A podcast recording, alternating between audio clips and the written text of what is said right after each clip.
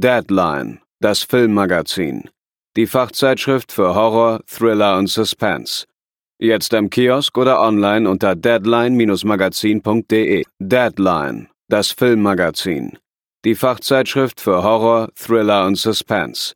Jetzt im Kiosk oder online unter deadline-magazin.de. Moin Moin und herzlich willkommen zur 261. Episode von Devils and Demons, der Horrorfilm-Podcast. Ich bin der Chris und bei mir sind zum einen Theresa. Hallo. Und Pascal. Hallo.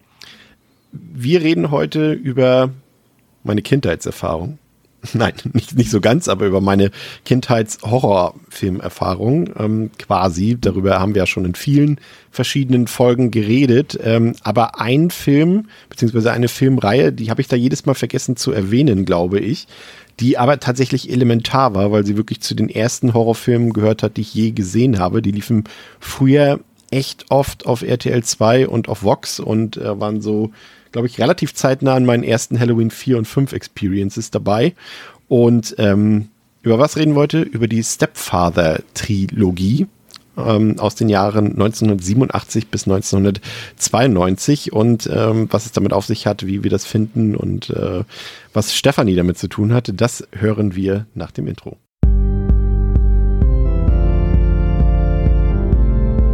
They're coming to get you, Barbara. coming for you. Ja, wie sieht's aus bei euch, ähm, Theresa? Äh, gibt's Vorerfahrungen mit dem, Stie also mit dem Stiefvater, mit der Filmreihe? ähm, ja, ich habe den ersten Teil geguckt, ich glaube vor einem Jahr oder so, und den zweiten und dritten Teil kannte ich vorher aber noch nicht. Aber bei mir war es halt so, ich fand den ersten Teil, da kann ich schon mal so viel sagen, hat mir eigentlich ganz gut gefallen, aber irgendwie war ich dann nicht so hooked, dass ich Bock hatte, den zweiten und dritten auch noch zu gucken, obwohl ich ja eigentlich auch so eine Komplettistin bin. Deswegen passt mir das eigentlich ganz gut, dass ich da jetzt noch mal so einen Arschtritt bekommen habe, mir das doch noch mal anzugucken. Pascal, bei dir, du bist, glaube ich, da komplett unbefleckt noch gewesen, ne? Mhm, genau die Filme hatte ich noch nicht gesehen. Irgend, irgendwelche nee. Erwartungen gehabt? Vielleicht vom Filmtitel her oder vom Poster? Was, was, was du dachtest, was kommt jetzt, was kommt jetzt? Und warum, wenn das so gut wäre, warum haben wir da nicht schon früher drüber geredet? ja, genau. Und auch, ich war der Meinung, ich habe die auch so auf den, also ich habe irgendwo einen Slasher, ich habe eine Slasher-Trilogie erwartet. Äh, und habe mich aber auch gewundert, weil ich die auf den Listen meiner Meinung nach, ich müsste das nochmal kontrollieren, die ich dafür immer so verfolge, nicht so oft gesehen habe und tatsächlich halt auch so generell einfach so in meinem äh, Letterbox durch die Gegend Scroll Universum äh, sind die mir noch nicht so oft äh, vor die Nase gekommen. Deswegen war ich ein bisschen überrascht und ja, meine Erwartungen waren irgendwas so im Late 80s Slasher Bereich zu sehen und ja, aber vielleicht ja, nee, das waren die Erwartungen. ich finde tatsächlich die Reihe auch ganz schwierig zu klassifizieren, was das Genre angeht, weil Slasher, mm. ich finde so, ja, vielleicht so ein paar Elemente, aber so richtig eigentlich auch nicht. Ich finde schon fast, dass das eigentlich Thriller sind. Irgendwie. Ja, also das wäre auf jeden Fall auch, wenn wir nun über die Filme reden, ich finde es äh, auch ein Punkt, den ich ansprechen wollen würde, weil ich finde es auch super schwer. Ich habe auch zwischenzeitlich gedacht, sind das Thriller, aber dafür bin ich dann irgendwie wieder bei einem Thriller zu nah am Übeltäter. Also, aber da kommen wir ja gleich drauf. Äh, ja. Ist, ich finde es nicht so einfach. Stimmt schon, zumal die sich auch die drei so in, eigentlich, obwohl sie alle drei dieselbe Geschichte erzählen, unterscheiden sie sich so auch um so ein bisschen, was die Tonalität angeht und mhm. was so ein bisschen, hier ist mal ein bisschen blutiger, da ein bisschen weniger, aber da können wir gleich noch ein bisschen genauer drauf eingehen. Ähm, den Anfang machte 1987 der Film The Stepfather und der hat auf Letterboxd eine Durchschnittswertung von 3,4 von 5, auf der IMDb eine 6,7 von 10. Wie viel der gekostet hat, das habe ich leider nicht herausgefunden. Aber ich weiß, dass er 2,5 Millionen Dollar eingespielt hat ähm, und damit hat er sich eigentlich zu einem ja, Flop im Kino entwickelt, wurde aber dann zu einem ziemlich großen Videotheken-Hit, was dann eben auch die zwei Sequels zur Folge hatte. In Deutschland kam der Film unter dem Titel Spur in den Tod 2 auf den Markt das hat wohl den Hintergrund, dass es einen Spur in den Tod 1 gibt, der aber nichts mit dieser Reihe zu tun hat. Und man wollte einfach hier wieder so eine künstliche Reihe aufbauen, wie man das in, in Deutschland ja so kennt, zum Beispiel von Karate Tiger oder sowas, so irgendwelche imaginären Filmreihen, die man sich da zusammengesponnen hat. Ähm, und so war das wohl auch hier der Fall. Wenn ihr den Film sehen wollt, es gibt Mediabooks ähm, von den Stepfather-Film. Die würde ich allerdings nicht empfehlen. Guter Rat von mir. Finger davon lassen. Ähm, da haben unter anderem die Herren Krekel und seine Firma Digital Dreams so ein bisschen ihre Finger im Spiel. Und das ist wohl qualitativ einfach nicht eine ganz äh, saubere Scheibe. So, also ich ähm, ja, wie soll man sagen? Also ich habe noch so eine Blu-ray, falls man die noch irgendwo findet, von Epix Media, so eine Amaray, aber dafür zahlt man sich mittlerweile, glaube ich, auch irgendwie den Wolf ab. Meine Empfehlung ist, schaut euch die Filme entweder gratis bei YouTube an, die sind da alle drin, ähm, teilweise sogar auf Deutsch, braucht man auch keine besonders lange Suche für, oder wenn ihr VPN habt, ähm, Theresa, die sind doch alle bei Tubi, Tubi drin, ne? Genau. Ja, auch in vernünftiger Qualität wahrscheinlich. Genau, aber da halt dann nur auf Englisch. Aber das äh, kriegen die meisten von euch ja sicherlich hin. Der Film hat eine FSK 18 Freigabe bekommen, läuft 89 Minuten und wurde gedreht von Joseph Rubin. Ähm, den kennt man vielleicht als Regisseur der Filme Der Feind in meinem Bett mit Julia Roberts, aber auch das zweite Gesicht mit Macaulay Culkin oder Dreamscape. Ja, ähm, wir gehen heute zum einen, weil die Filme sich inhaltlich sehr stark ähneln, gehen wir jetzt nicht Szene für Szene durch. Wir haben ein paar längere Inhaltsangaben vorbereitet, so dass ihr auch ungefähr eine Vorstellung davon habt, äh, wenn ihr den Film jetzt nicht gesehen habt oder nicht gucken wollt, was es damit auf sich hat. Und äh, den Anfang macht heute Pascal. Jerry ist ein Mann mittleren Alters, der gerade sein Haus in einer Vorstadt zum letzten Mal verlässt, denn er hat seine Familie auf bestialische Art und Weise umgebracht. Ein Jahr später hat eben jener Jerry längst wieder in eine neue Familie eingeheiratet. Doch seine neue Schwiegertochter Stephanie zweifelt an Jerry und seinen Vaterqualitäten. Sie vermisst ihren verstorbenen leiblichen Vater. Immer wieder fällt Jerry mit Wutanfällen und seltsamen Versprechern auf, doch er schafft es immer wieder, die Situation zu seinen Gunsten zu lösen. Stephanie, die in der Schule häufig Probleme macht, bittet ihren sympathischen Psychologen, ihren Stiefvater einmal auf die Finger zu schauen. Doch erst als er sich Jerry unter falscher Identität vorstellt, schafft er es an Jerry ranzukommen. Doch dieser riecht den Braten und erschlägt den Psychologen. In der Zwischenzeit ermittelt Jim, dessen Schwester von Jerry getötet wurde, auf eigene Faust, nachdem sich die Polizei in diesem Fall einfach nicht mehr weiterkommt. Jim findet heraus, dass Jerry sich unter falscher Identität schon mehrfach in Familien eingeheiratet hat, um diese früher oder später unter die Erde zu bringen. Jim kommt Jerry auf die Spur und versucht dessen neue Familie zu warnen. Doch es ist bereits zu spät. Jerry, der sich in die Enge gedrängt gefühlt, fühlt, bereits nach, nach mit neuer Identität nach einem neuen Leben umgesehen hat, Entschuldigung, tötet seinen Ex-Schwager und attackiert nun auch seine neue Frau Susan und Stieftochter Stephanie. Doch die beiden Frauen zeigen sich wehrhaft und bringen Heiratsschwindler Jerry zur Strecke. Ja, dass ich ausnahmsweise nicht äh, gelacht habe, als du den Namen äh, Stephanie sehr deutsch interpretiert hast, äh, liegt tatsächlich an der deutschen Synchronfassung, die ich doch, die mal wieder zu den Synchronfassungen gehört, die ich schon fast bevorzugen würde, ähm, wie wir ja auch unsere berühmte Pornosynchro von, von The Prowler, falls ihr euch noch erinnert daran, ähm, hier ist es auch so, dass es äh, dass irgendwie alles eigentlich ziemlich englisch ausgesprochen wird in der deutschen Synchronfassung, aber der Name Stephanie nicht. Der wird so richtig krass hart deutsch Stephanie ähm, ausgesprochen und im O-Ton äh, nennt Jerry sie, glaube ich, auch immer Steph ab und zu. Und da wird dann in der deutschen Synchro auch sofort Steffi draus gemacht. Und das äh, fand ich doch ein bisschen witzig, dass wir das äh, hier an dieser Stelle doch äh, einmal ganz kurz einspielen aus der deutschen Synchronfassung. Stefanie? Alles okay, was hört sich tut dir nicht weh? Stefanie, komm her. Komm jetzt sofort her! Steffi, komm hier, mein Kleines. Wo bist du, Stefanie? Also ich sag dir, Darling, das ist alles absolut perfekt. Ähm, was hältst du von dem Truthahn, Steffi? Er ist fast zu schön, um ihn zu essen. Ja. Also, was ist? Schneiden wir den Vogel auf, Steffi? Hell oder dunkel?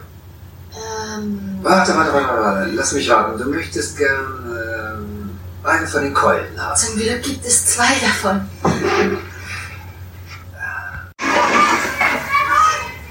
Das war das letzte Mal, dass du hier in meiner Klasse Terror machst.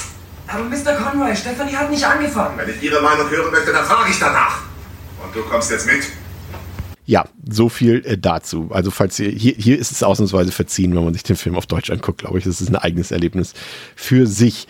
Ähm, der Film beruht so ein bisschen auf einer wahren Begebenheit, beziehungsweise ist inspiriert vom Fall ähm, des Mörders John List. Der brachte im Jahr 1971 seine gesamte Familie um und konnte knapp 18 Jahre lang vor seiner Verurteilung fliehen und ähm, er wurde dann damals ähm, durch die Kriminalserie America's Most Wanted, also das ist quasi das Äquivalent zu Aktenzeichen XY ungelöst, konnte er dort ausfindig gemacht werden. Ähm, ich muss gestehen, dass der Film Pascal am Anfang vielleicht etwas suggeriert, was er dann vielleicht gar nicht unbedingt halten kann. Ähm, und zwar direkt am Ende der Opening Credits äh, sehen wir ja, wie Jerry das Haus verlässt und mhm. äh, wir bekommen da einen Einblick, Einblick von diesem wahnsinnigen Blutbad, das er dort in diesem Haus äh, angerichtet hat oder hinterlassen hat. Äh, da liegen irgendwie, glaube ich, drei Leichen rum und alles ist komplett Blut übersät, Blut verspritzt und, und überall liegen Leichenteile rum. Und er verlässt das Haus, als wäre nichts gewesen. Und das, das suggeriert vielleicht wirklich noch, dass wir hier einen knallharten, brutalen Slasher zu Gesicht bekommen. Aber zumindest in dieser Hinsicht äh, kann der Film sein Versprechen vielleicht nicht einlösen. Ne? Ja, das ist tatsächlich. Ähm ein bisschen tricky am Anfang. Ich dachte auch, oh krass, weil das ist auch wirklich äh, halt jetzt ja eindrücklich inszeniert. Also man bekommt echt ein sehr konkretes Bild davon, äh, wie brutal er halt eben seine ehemalige Familie umgebracht hat und das ja hat mir auch suggeriert, dass ich jetzt einen Film sehe, wo na zumindest sage ich mal in gewisser Regelmäßigkeit vielleicht ähnliche Dinge nochmal geschehen könnten. Aber nee, das ist tatsächlich, und da wo wir gerade eben noch bei der Erwartungshaltung waren, hat sich dann auch recht schnell für mich herausgestellt, dass meine Erwartungshaltung wahrscheinlich nicht erfüllt wird, ähm, bleibt es dann sehr, sehr lange sehr blutleer. Und es geht erstmal gar nicht so sehr darum, dass irgendjemand stirbt. Ja. Eigentlich, sonst korrigiert man mich gerne, aber ich bin der Meinung, bis halt tatsächlich dann irgendwann in der Mitte des Films halt ja. der Psychiater auf die äh, ja, versucht ihm auf die Schliche zu kommen und erst ab dann geht es so langsam los. Ne? Ich glaube tatsächlich sind echt fast 40 Minuten oder 45 mm. Minuten bis dann.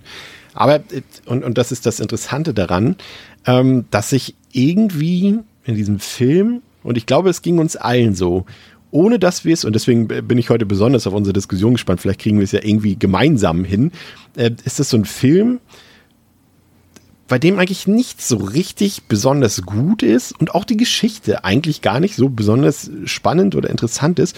Und wie gesagt, äh, Pascal hat es eben schon gesagt, der Film ist auch nicht besonders brutal oder blutig und trotzdem entwickelt er so eine gewisse Eigendynamik, die ihn irgendwie zu einem gut ansehnlichen Film macht. Aber äh, dazu vielleicht gleich mehr. Äh, erstmal zu der eigentlichen Handlung, Theresa, die setzt ja dann quasi ein Jahr später ein. Und wir haben dann quasi ja, aus meiner Sicht eine durchaus nachvollziehbare Prämisse mit dem äh, Teenager-Mädchen Stephanie und ihrer Mutter, die eben jetzt einen neuen Stiefvater in der Familie haben und das Ganze passt nicht so recht zusammen, weil Stephanie eben auch ihren verstorbenen Vater vermisst. Ähm, und das ist irgendwie eine Situation, die hat man jetzt vielleicht im Mittelpunkt jetzt nicht in so vielen Horrorfilmen bisher gehabt. Und ich finde, das ist ja auch ein Thema, das ist ja ein natürliches Thema. Ne? Also du hast irgendwie äh, eine Witwe vielleicht oder vielleicht auch in, in, in, im Verlaufe der anderen Filme ist ja so, oder irgendwie getrennt lebende ähm, Leute und eine Person ist alleinerziehend und dann kommt eben jemand Neues in die Familie rein und das äh, sorgt ja eigentlich sehr oft zumindest für ein gewisses Konfliktpotenzial und äh, mir hat's gefallen, muss ich gestehen. War das auch was für dich thematisch, Theresa? Ja, ich finde, das ist halt irgendwie ein realistisches Setting, wie du schon sagst. Es ist was, was passiert. Eltern trennen sich und finden neue Partner, Partnerinnen.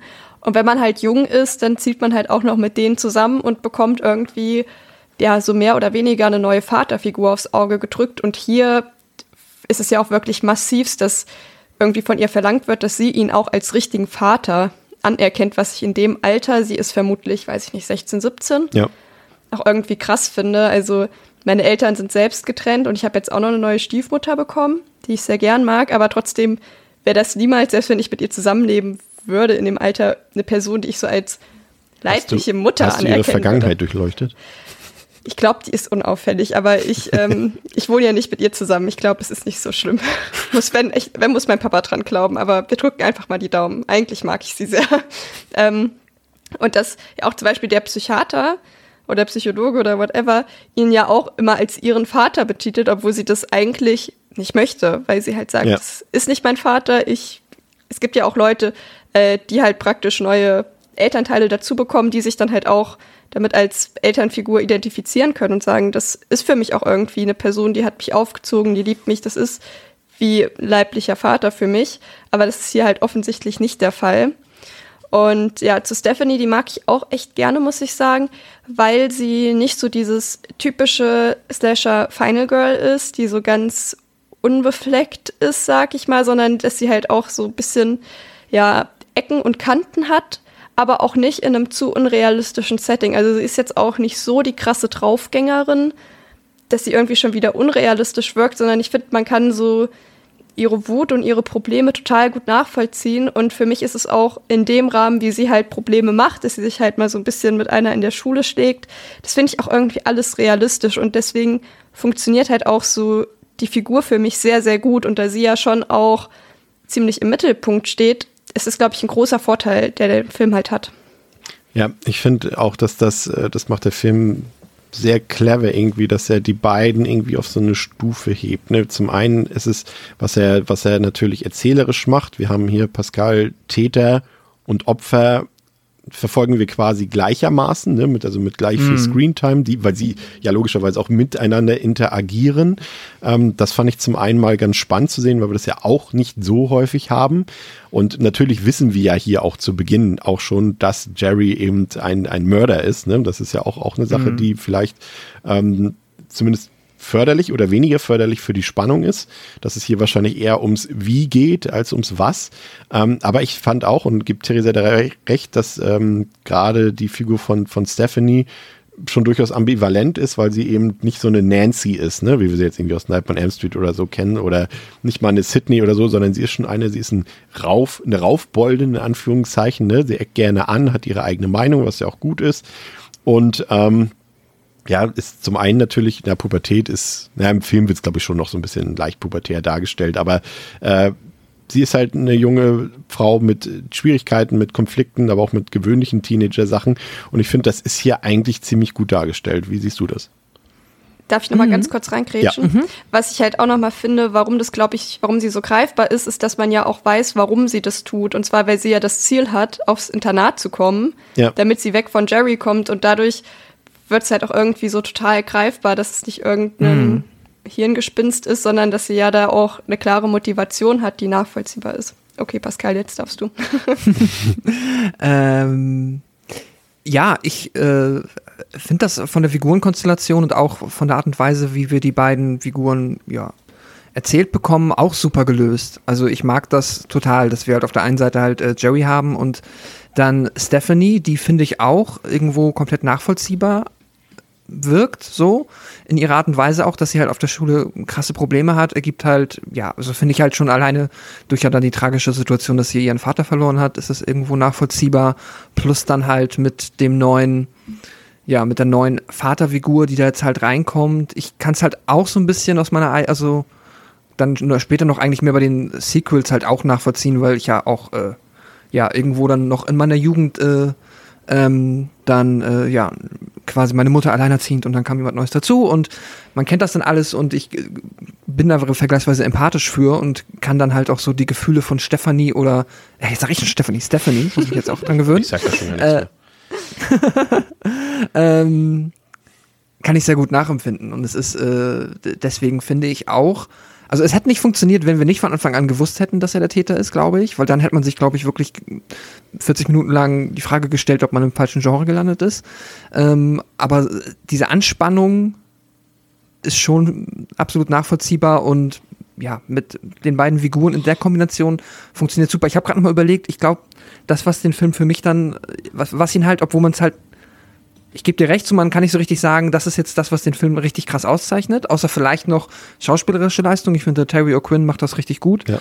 Ähm, aber so, es ist ein bisschen dieses, fa fast schon wie in einem Spionfilm, wenn ich weiß, dass halt zwei Figuren in dem Film sind, die in Anführungszeichen undercover sind, weil sie Motive haben, die sie nicht preisgeben können. Und äh, zwar gegenüber der Mutter mehr oder weniger. Also der Terry O'Quinn hat eine zweite Identität und halt sein Mördertum, das er offensichtlich geheim halten muss. Und Stephanie muss halt irgendwie aus der Familie rauskommen oder ihn loswerden, aber kann das halt auch nicht offen an die Mutter kommunizieren. Und deswegen agieren beide so in diesem kleinen, diesem kleinen Haushalt halt irgendwie untereinander so gegeneinander, ohne es offensichtlich zu machen. Und ich glaube, das ist so ein bisschen für mich, was die Spannung dann generiert, bis es dann später halt in ja, traditionellere Horrorgefilde geht. Ja, das finde ich. Ja, genau, ja. Der äh, Drehbuchautor Donald E. Westick, der hat äh, Stephanie nach seiner eigenen Stieftochter ähm, geschrieben, mit der er sehr häufig Schwierigkeiten hatte, wollte ich an dieser Stelle noch anmerken. Das kann man jetzt von dem Autoren halten, was man will. Aber ich gebe dir vollkommen recht, eine Stärke des Films ist auf jeden Fall der Cast hier. Und wir haben hier zum einen eben äh, den Jerry, der gespielt wird von Terry O'Quinn. Den dürften die meisten von euch eigentlich als John Locke kennen aus der Serie Lost. Da hat er ja eine, eine sehr omnipräsente Rolle gehabt. Und ich finde auch, dass er das, er ist wahrscheinlich rein äußerlich der schlichteste Antagonist, den wir hier je bei Devils and Demons, glaube ich, hatten. Aber gleichzeitig spielt er das so überragend, finde ich. Äh, er ist so ein perfekter Schurke, dass er, obwohl er so aussieht wie halt der Hans Otto von nebenan, äh, einfach gruselig wirkt dabei. Und das, äh, das, das, das, da gehört extrem viel gute Schauspiel dazu, um so wirken zu lassen. Und gerade wie er das macht, finde ich, er, er spielt diese, diese, ja auch wieder diese Ambivalenz, ne? Er ist so gefühlt tagsüber, ist halt der Makler und er will dieses perfekte Familienleben für sich erzwingen und, und hat ja auch durchaus Charme, ne? Das kann man ja, glaube ich, gar nicht abstreiten, dass er auf seine leicht schmalzige, leicht äh, ja, schleimige Art und Weise einen gewissen Charme mit hat. Und dann in gewissen Momenten, wenn es ihn, aus ihm herausbricht, äh, hat er dann diese extreme Diabolik, wenn er im Keller ist und, und rumschreit und rumpoltert.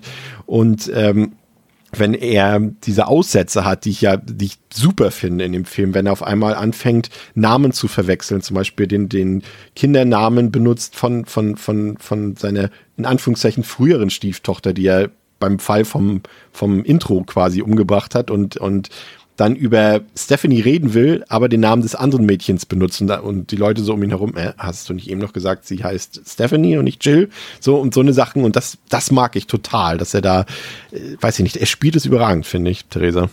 Ja. So richtig, also ich habe muss muss gestehen, ich habe früher, als ich die Filme zum ersten Mal gesehen habe, wirklich Angst vor ihm gehabt. Gerade so vor dieser Szene, wenn er da im Keller ausrastet und und äh, um sich schlägt oder aus ja halt richtig ausrastet.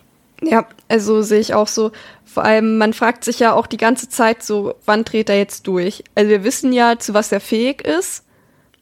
Alle anderen wissen es noch nicht, aber wir wissen es. Und dann ist ja wirklich echt einfach nur die Frage, wann passiert das jetzt? Und es gibt immer mal so Ecken, wo man denkt, okay, jetzt ist es soweit jetzt bringt er irgendwen um. Vor allem, wenn man den Film das erste Mal sieht und vielleicht halt wirklich auch noch denkt, man guckt hier einen Stasher, wäre es ja auch nicht unrealistisch, wenn nach 15 Minuten schon einer stirbt. Und das macht den Film halt irgendwie auch noch mal relativ interessant, dass man nie so ganz weiß, so dreht er jetzt durch, passiert's jetzt oder doch nicht. Und er bringt es halt, wie du schon gesagt hast, sehr, sehr gut rüber, weil er gleich, also weil er zum einen so der most random Typ einfach ist, ja. den man hätte finden können. Äh, der eigentlich sehr, sehr unverdächtig wirkt, aber dann doch immer mal wieder in so Szenen, wo er was sagt, was vielleicht andere auch nicht verdächtig finden würden, aber mit dem Wissen, was man hat, denkt man sich dann direkt so, okay, das ist jetzt schon ein bisschen gruselig irgendwie. Er hat so leichte, leichte Ted Bundy-Züge, finde ich so äußerlich, ja, als, genau. auch, als auch charakterlich ja. so ein bisschen. Mhm. Ähm, und ich hat, musste auch immer wieder, also natürlich, weil es ein Film, der natürlich deutlich später rausgekommen ist, aber ich finde, der hat so, dezente American Psycho-Züge, Pascal, finde ich. Gerade so, mm. wenn er dann ausrastet und, und halt wirklich so ein bisschen so eine, nein, wir wollen ja nicht, da sind wir ja raus, äh, irgendwie, da kenne ich mich jetzt auch, da kennt Theresa sich besser aus mit irgendwelchen ähm, psychischen Krankheiten, Erkrankungen, aber ich weiß jetzt nicht, wie man das nennen würde, wenn man, ist es Schizophrenie in dem Sinne? Oder das ist heutzutage, als wird das anders bezeichnet? Ja, er schauspielert ja nur, ne? Naja, Oder? also ich nee, würde schon sagen, dass er, ähm, er hat ja in dem Sinne keine Halluzination, aber dass er schon eine wahnhafte Störung hat, weil er halt ja diesen Perfektionismus, Familienwahn hat. Mhm. Ähm, und es gibt halt auch, also es wäre dann keine Schizophrenie, sondern einfach eine wahnhafte Störung. Mhm. Ähm, weil das halt, wie gesagt, nicht durch Halluzinationen begleitet ist. Ihm erzählt ja keine andere Stimme irgendwie, dass er auserwählt ist, um die perfekte Familie zu gründen und er zieht los, sondern das ist ja was intrinsisch motiviertes, aber es ist schon meiner Meinung nach ein Wahn. Das ist ja zumindest so, Pascal, dass er da in diesen Szenen, wenn ihn die anderen Leute darauf hinweisen, dass er sich gerade verquatscht hat, und dann, dann, dann merkst du auch immer so, ach ja, stimmt ja, wenn er dann so, weißt Mhm. du, das, da, da, deswegen habe ich so ein bisschen daran gedacht in, in diese Richtung. Ja.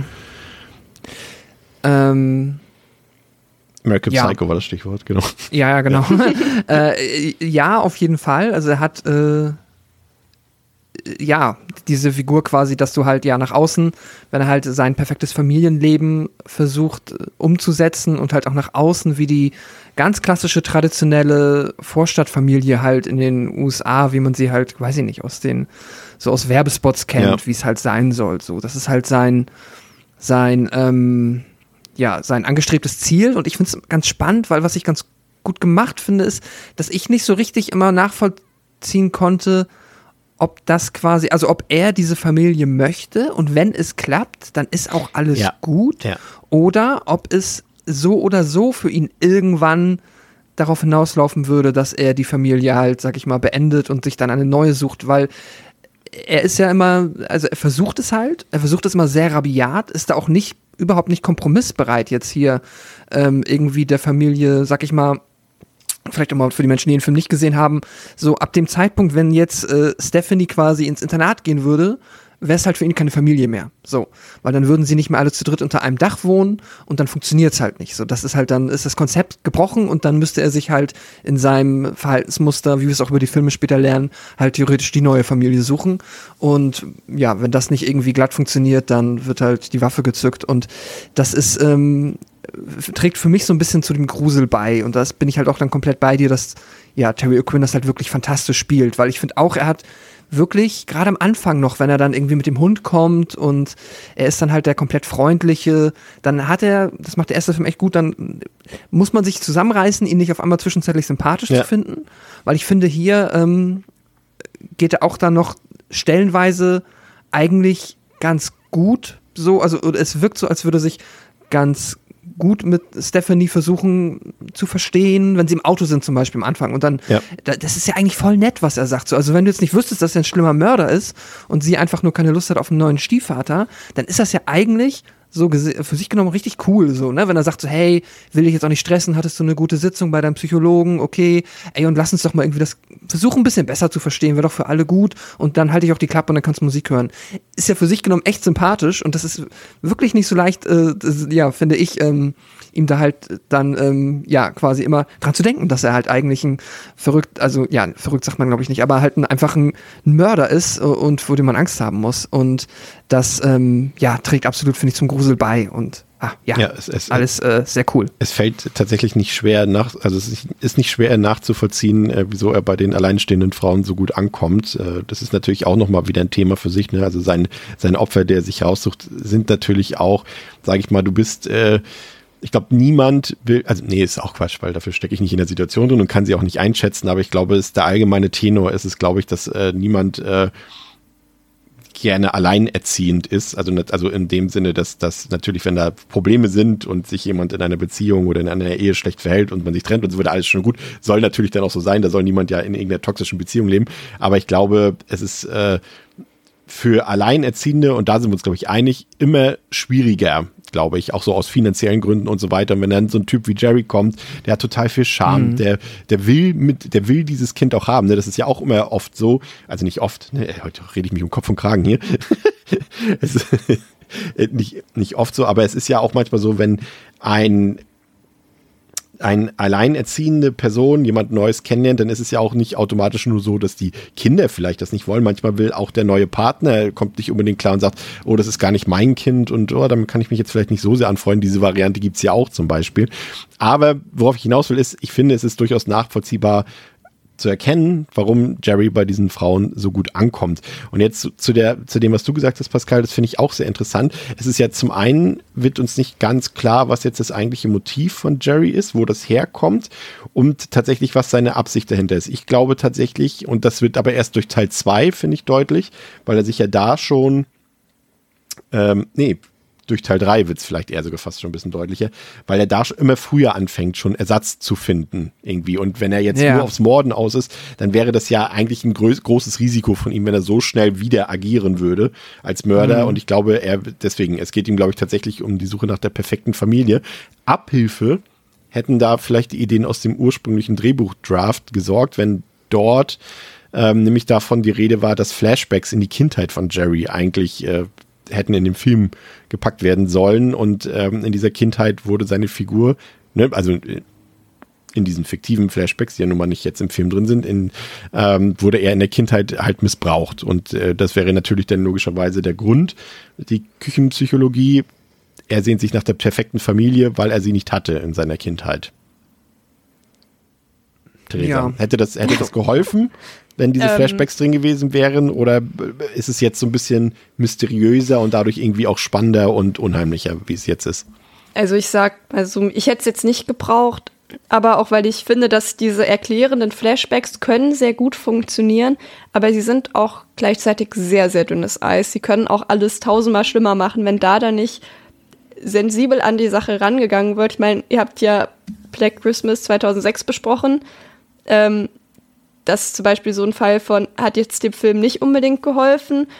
Und ich weiß jetzt nicht bei so einem Budget und so, wie gut die das hätten machen können. Also ja, vielleicht schon sehr gut, aber da dann halt auch ein anständiges Drehbuch zu haben, was diese Situation so gut ja beleuchten kann, dass es dann nachvollziehbar wirkt, ohne dass es drüber ist.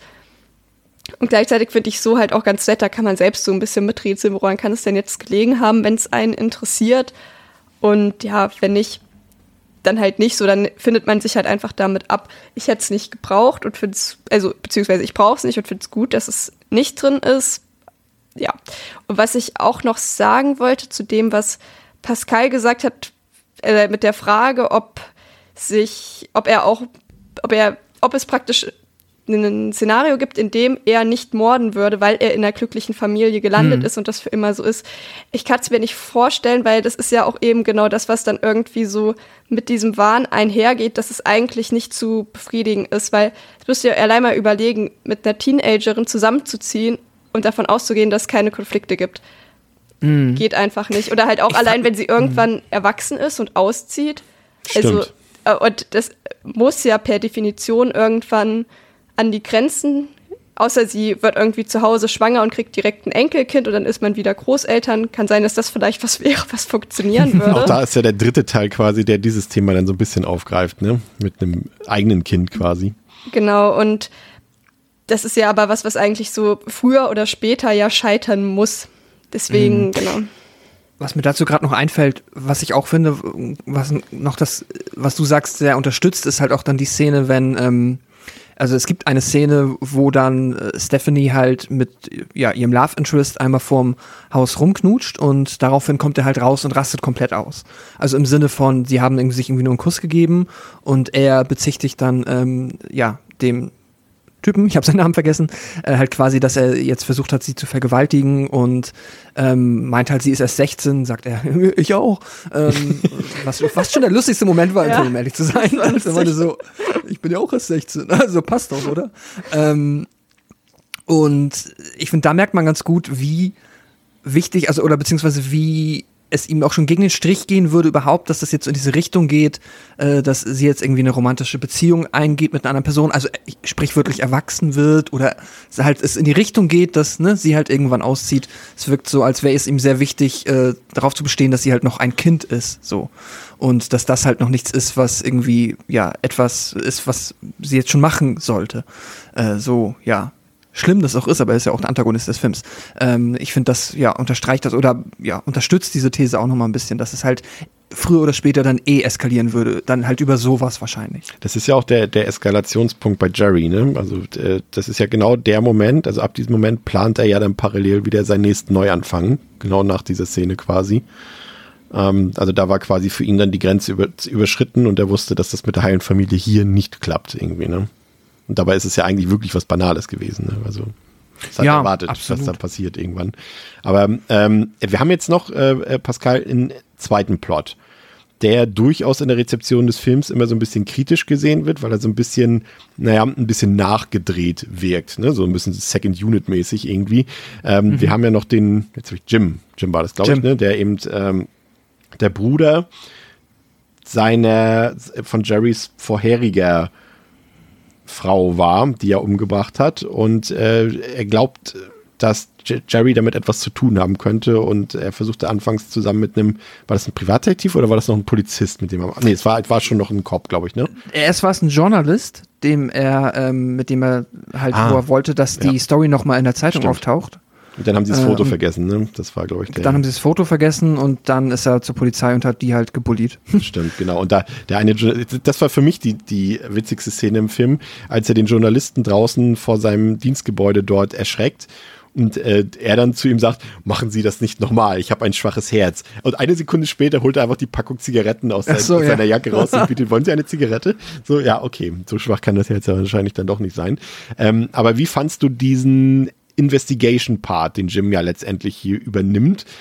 Ähm, vor allem auch vielleicht schon mal so ein bisschen mit der Voraussicht, dass seine Rolle am Ende ja eigentlich nicht besonders hilfreich war, wenn man mal sein Ableben am Ende des Films schon mal in Betracht zieht. Das ist echt, ja. Ähm, können wir ja an der Stelle, glaube ich, auch spoilen, ne? Wir ja. gehen jetzt hier nicht Schritt für Schritt durch. Also, es läuft im Endeffekt darauf, dass halt Jim, haben wir, glaube ich, auch in der Netzangabe gesagt, dass er ihm halt auf die Schliche kommt, dann tritt er in das Haus und sagt, haha, du bist es und bumm, ich bin tot. Ja. Das ist so also dieser, ist dieser, halt dieser Moment im, im, Horrorfilm, wenn ein Polizist zur Hilfe kommt und du genau weißt, ja. der, ist, der hilft nicht, der ist genau nach einer Sekunde tot und kriegt die Kehle durchgeschnitten. Ja, ja, genau. Also es ist, er hätte nicht weniger an der eigentlichen Handlung des Films ändern können, als er es getan hat. Ähm, und trotzdem ist er dann halt, ja, halt so als Subplot in dem Film mit eingewoben. Ich finde, es funktioniert leider nicht wirklich gut, aber ich fand es trotzdem eigentlich immer ganz nett, weil aber einfach nur aus dem ja, trivialen Grund, dass ich halt Jim ähm, irgendwie charismatisch und sympathisch fand. Er wirkte halt noch wie einfach ein, eine weitere gute Person neben Stephanie. Also die Mutter ist jetzt auch nicht per se böse, aber die Mutter rafft's halt nicht so. Die ist halt auch Opfer, aber ähm, zwischen den Stühlen und kann da halt äh, irgendwie wenig agieren und hat ja auch wenig Zweifel in der, in der Regel. Aber äh, Jim ist halt dann auch quasi noch die zweite Person, obwohl er Stephanie noch nicht kennt, der aber halt äh, ja das gleiche Ziel verfolgt, nämlich Jerry irgendwie auf die Schliche zu kommen und ja, diese investigative, ja, diese äh, Ermittlung, die er da halt durchführt, die ist halt so halb gut. Es gibt ja so mal hier und da Szenen, die sollen ein bisschen witzig sein, wenn er versucht dann später raus, oder er schafft es ja auch, er möchte sich dann ähm, das komplette, ich glaube, äh, wie sagt man, Eheregister des Ortes ausgeben lassen, wo man halt nachvollziehen kann, welche Personen jetzt halt gerade irgendwo eingeheiratet haben, zum Beispiel, um dann halt, ne, nach dem ähm, Serienkiller-Muster, das er offensichtlich verfolgt, halt äh, dann einfach alle abzuklappern und dann ist das so ein kleiner Gag, dass dann halt irgendwie der Behördenobermensch sagt nein, aber mit der Sekretärin kann er dann ein bisschen flirten, weil er so ein gut aussehender Typ ist und dann klappt's doch. Ähm, das ist halt so halb gelungen leider und äh, es wirkt halt immer wirklich nur wie so ein, hat mich so ein bisschen an den Subplot aus Silent Hill erinnert der sich auch so, ja, ja, ja, so komplett. nicht wirklich, also passt nicht, nicht so wirklich Films, gut dazu. Aber trotzdem nee. da irgendwie, ne? Ja, ja, ja, genau. Deswegen fühlt es sich so ein bisschen unnötig an. Es hätte schlimmer sein können, weil ich halt finde ihn halt, wie gesagt, ganz charismatisch. Es ist am Ende super egal. Und ja, also hätte man auf jeden Fall mehr draus machen können, aber ja, ist jetzt halt ähm, leider nicht so so sinnig irgendwie in den Film integriert, wie es hätte sein können. Und trotzdem, Theresa, ist es für mich ein Pluspunkt des Films, wenn man die beiden anderen Teile kennt, weil dort habe ich das tatsächlich vermisst. Das, also irgendwie hat für mich das so einen kleinen Unterschied gemacht zwischen dem ersten und den beiden anderen Filmen, dass irgendwie so eine Figur wie Jim, die wenn man die beiden anderen Teile kennt, weil dort habe ich das tatsächlich vermisst. Das, also irgendwie hat für mich das so einen kleinen Unterschied gemacht zwischen dem ersten und den beiden anderen Filmen, dass irgendwie so eine Figur wie Jim, die halt parallel dazu, außerhalb dieser Familie stehend, okay, das haben wir später noch so ein bisschen, na, man muss es, glaube ich, noch ein bisschen unterscheiden. Ne? Also ich finde, äh, wir müssen, ich muss mal schon die beiden anderen Filme mit dazugreifen. Ich finde, es gibt in jedem Film immer eine zweifelnde Figur. Das ist im, im ersten Teil ist es logischerweise Stephanie, im zweiten Teil ist es ja dann die Freundin der Mutter ähm, und im dritten Teil ist es dann wieder das Kind. Und das sind aber alles Figuren, die so sehr direkt damit, damit mit verbunden sind mit dieser Familiensituation. Und ich finde, Jim ist als komplett Außenstehender so ein bisschen, hat er so eine Sonderrolle und das habe ich irgendwie tatsächlich in den anderen beiden Filmen vermisst. Und deshalb muss ich nachträglich sagen, dass ich das eigentlich ganz gut fand. Aber ich gebe dir natürlich recht, Pascal, holprig, sehr holprig. Also ich fand's fand's eigentlich auch cool bis zum Ende, wo ich mir dann dann so dachte, was ein unnötiger Subplot. Als er dann wirklich instant gekillt wurde, dachte ich mir so, es kann doch jetzt nicht wahr sein. Also, es hat mich schon ein bisschen wütend auch gemacht. Ich hätte es gut gefunden, wenn er noch zumindest halbwegs Relevanz für das Ende gehabt hätte. Wenn er nochmal aufgestanden wäre. Ja, sei es das oder denkt man ja auch im ersten noch- Moment, ne? Ja, Glaube ich oder- irgendwie. Ja, oder wenn er irgendwie doch noch den Nachbarn Bescheid gesagt hätte und dann hätte, wäre der Nachbar noch gekommen, hätte den erschossen oder irgendwas. Es wäre eigentlich relativ egal, aber irgendwas, was dieser Typ zwischendrin noch erreicht hätte, so, das irgendwie eine Relevanz hat, aber es ist einfach egal. Das Ende wäre exakt gleich gewesen, vermutlich. Und das hat mich halt, ja, fand ich ein bisschen blöd. Weil während des Films dachte ich so, oh, noch ein Subplot, worauf läuft das hinaus? Und dann das Ergebnis auf nichts. Das ist ein bisschen schade gewesen. Ja. Was ich ähm, mochte, um nochmal auf die Frage zurückzukommen, was diesen Film dann irgendwie so gut macht, weil ich glaube, das kann ich schon mal spoilern, wir finden den alle drei mindestens recht gut, sogar bis ganz gut. Und ähm, ich, ich weiß es ehrlich gesagt nicht, weil Pascal, wir haben ja eben schon festgestellt, bis zum ersten Kill vergeht irgendwie die Hälfte des Films, aber es ist nicht so, also ich persönlich, als hätte ich das jetzt als besonders schlimm empfunden irgendwie, weil ich das irgendwie, der hat so eine, er ist ja auch von seiner Inszenierung her nicht besonders auffällig, aber irgendwie macht mir das Spaß, den Figuren dabei zuzugucken, auch bei diesem, bei diesem Spielchen, was sie so ein bisschen führen. Auch weil gerade Jerry, man, man, man überlegt ja auch immer, ah, jetzt müssten sie mir eigentlich auf die Schliche kommen, aber er schafft es immer wieder, die Situation auf seine Seite zu ziehen. Ne? Und das macht irgendwie, hat so einen gewissen Reiz. Ich weiß es auch nicht. Und das ist so der Punkt, ist der eine. Und der andere Punkt ist irgendwie, dass es für mich einfach dieses Ende 80er Jahre, dieses leicht Schmuddelige irgendwie hat. ne? Also der Film ist jetzt kein Schmuddelfilm in dem Sinne, wie das vielleicht klingen mag, aber er hat diese schmuddelige Atmosphäre, ne? so diese Anfang 90er, Ende 80er, finde ich so ein bisschen, was auch irgendwie seinen gewissen Reiz ausmacht. Gerade zum Beispiel auch in dieser ersten richtigen Kill-Szene, als er den Psych Psychologen dort von Stephanie dort umbringt und äh, sie, sie dort beide sich so ein kleines Wortduell dort liefern in diesem, Jerry ist ja Makler, das hatten wir schon erwähnt, und in einem von diesen Musterhäusern quasi oder in einem von diesen Häusern, die dort zu, zur Vermietung anstehen und sich dort treffen und der Psychiater eben auch ja eine falsche Identität vorgibt, so wie es Jerry ja auch die ganze Zeit tut. Und das Mhm. ist so eine Szene, die ich finde, das irgendwie hat das was. Das ist tatsächlich eine ziemlich coole Szene, ja. Wenn sie halt, ähm, das ist halt wieder das, was ich meine, so mit diesen, ja, vielleicht gibt es da noch ein Genre, das mir jetzt gerade nicht einfällt, aber halt so dieses Spion-eske Figuren äh, interagieren miteinander innerhalb von Dialogen, aber können ihre Identität nicht preisgeben und so. Vielleicht auch, weil wir als ja- Zuschauer mehr wissen als die Figuren und das hier besonders Ja. von Bedeutung ist. Ja, wahrscheinlich. Ähm, aber das hat auf jeden Fall einen gewissen Reiz. Und deswegen, ich, also, was mir am Film gut gefallen hat und warum ich äh, dann am Ende des Tages den Film auf jeden Fall äh, ja, recht gut finde, ist eigentlich eine schöne Beschreibung, äh, ist halt, glaube ich, einfach, ich fand den Film spannend.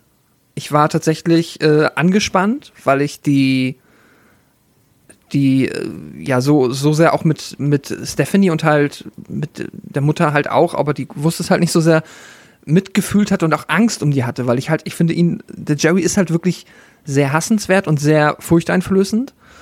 Und was ich halt, was so komplett gegen meine Erwartungshaltung dann tatsächlich ging, ist, wie ich den Film so vom Vibe finde, weil ich finde, ich habe damit gerechnet, dass das eher so ein bisschen Richtung seichteres 80s Horror Entertainment Kino geht. Und ich finde den Film, das meine ich jetzt aber nicht unbedingt negativ, aber ich finde ihn vergleichsweise fast schon ein bisschen Depri oder halt sehr aber das Krass. ist vielleicht Für mich ist es ein aber, nur- Feelgood-Film. Ehrlich jetzt, ohne nee, Scheiß. für mich nicht. Nee, ich, ich, ich fand ihn richtig, also ich, ich deswegen, ich aber auch wollte auch mal dann, äh, habe erst überlegt, ob ich eins und zwei in einem Abend gucke und dachte so, nee, der hat so richtig bei mir, der hat mich runtergezogen, aber ich fand den Film dabei gut. Also, ne, es ist jetzt sowas wie, wenn ich, keine Ahnung, ne, kann ja auch einen, einen traurigen oder einen dramatischen Film gucken und ihn richtig gut finden, aber er, ja, zieht mich halt runter und das hat der Film schon irgendwie geschafft, aber das ist vielleicht irgendwie was, weiß ich nicht, persönliches, keine Ahnung, oder individuelles, subjektives, weil wie der Film einfach auf mich gewirkt hat. Auch so ein bisschen der Soundtrack hat da meiner Meinung nach auch mit reingespielt.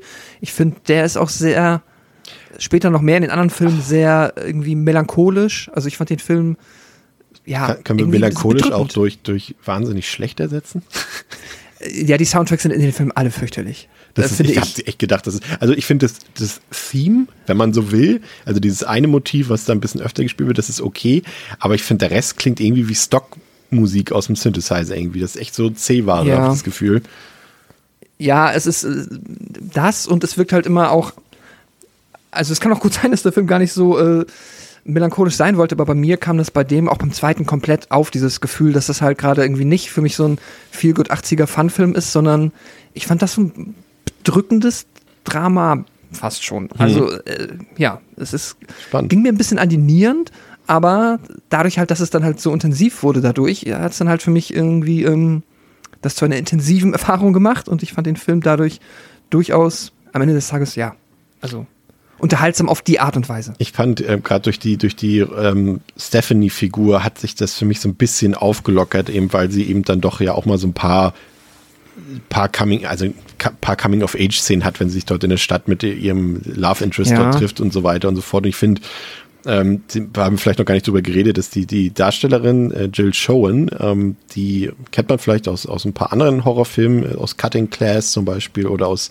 Skinner und ähm, Phantom der Oper hat sie auch mitgespielt. Übrigens noch Querverweis, kann man an der Stelle machen zu unserer World War Sie oder Z-Folge, wie auch immer man das äh, aussprechen möchte.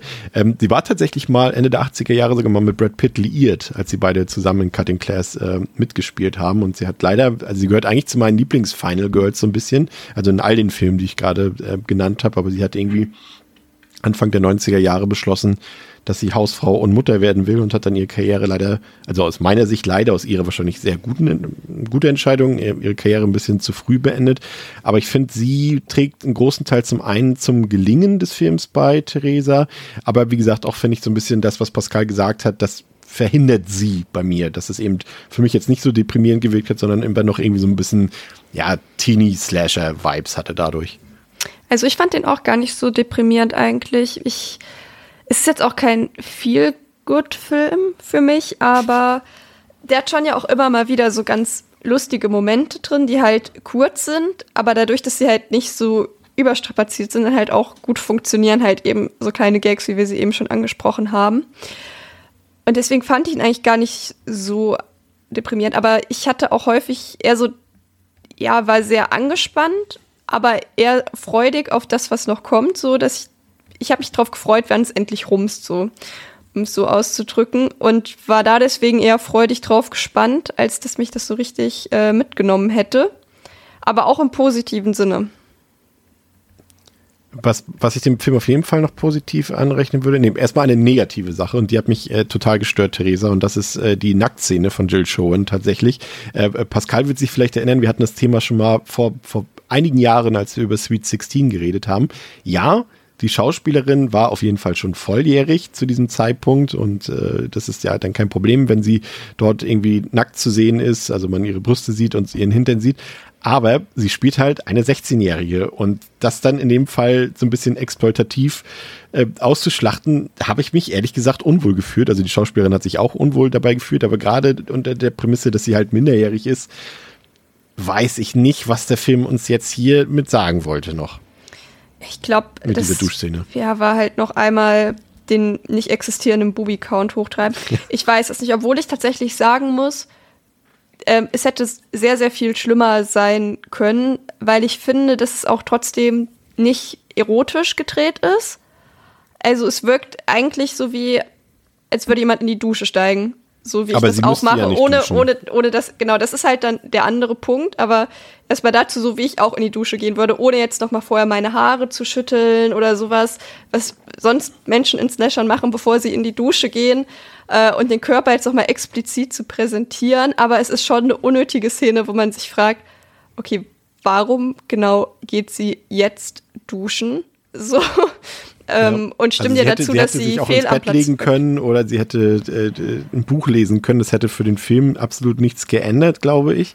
Und vor allem eben die Frage, ne, also ja, sie kann ja auch duschen gehen, dann zeigst du halt im schlimmsten Fall ihren Rücken, aber ja. man zeigt halt ihre Brüste. Und ja, ich weiß nicht, ob es ein gescheiterter Versuch davon war, das eben möglichst realistisch darzustellen. Ja, aber das, aber das Aber es darf ja muss die halt- Kameraführung nicht interessieren.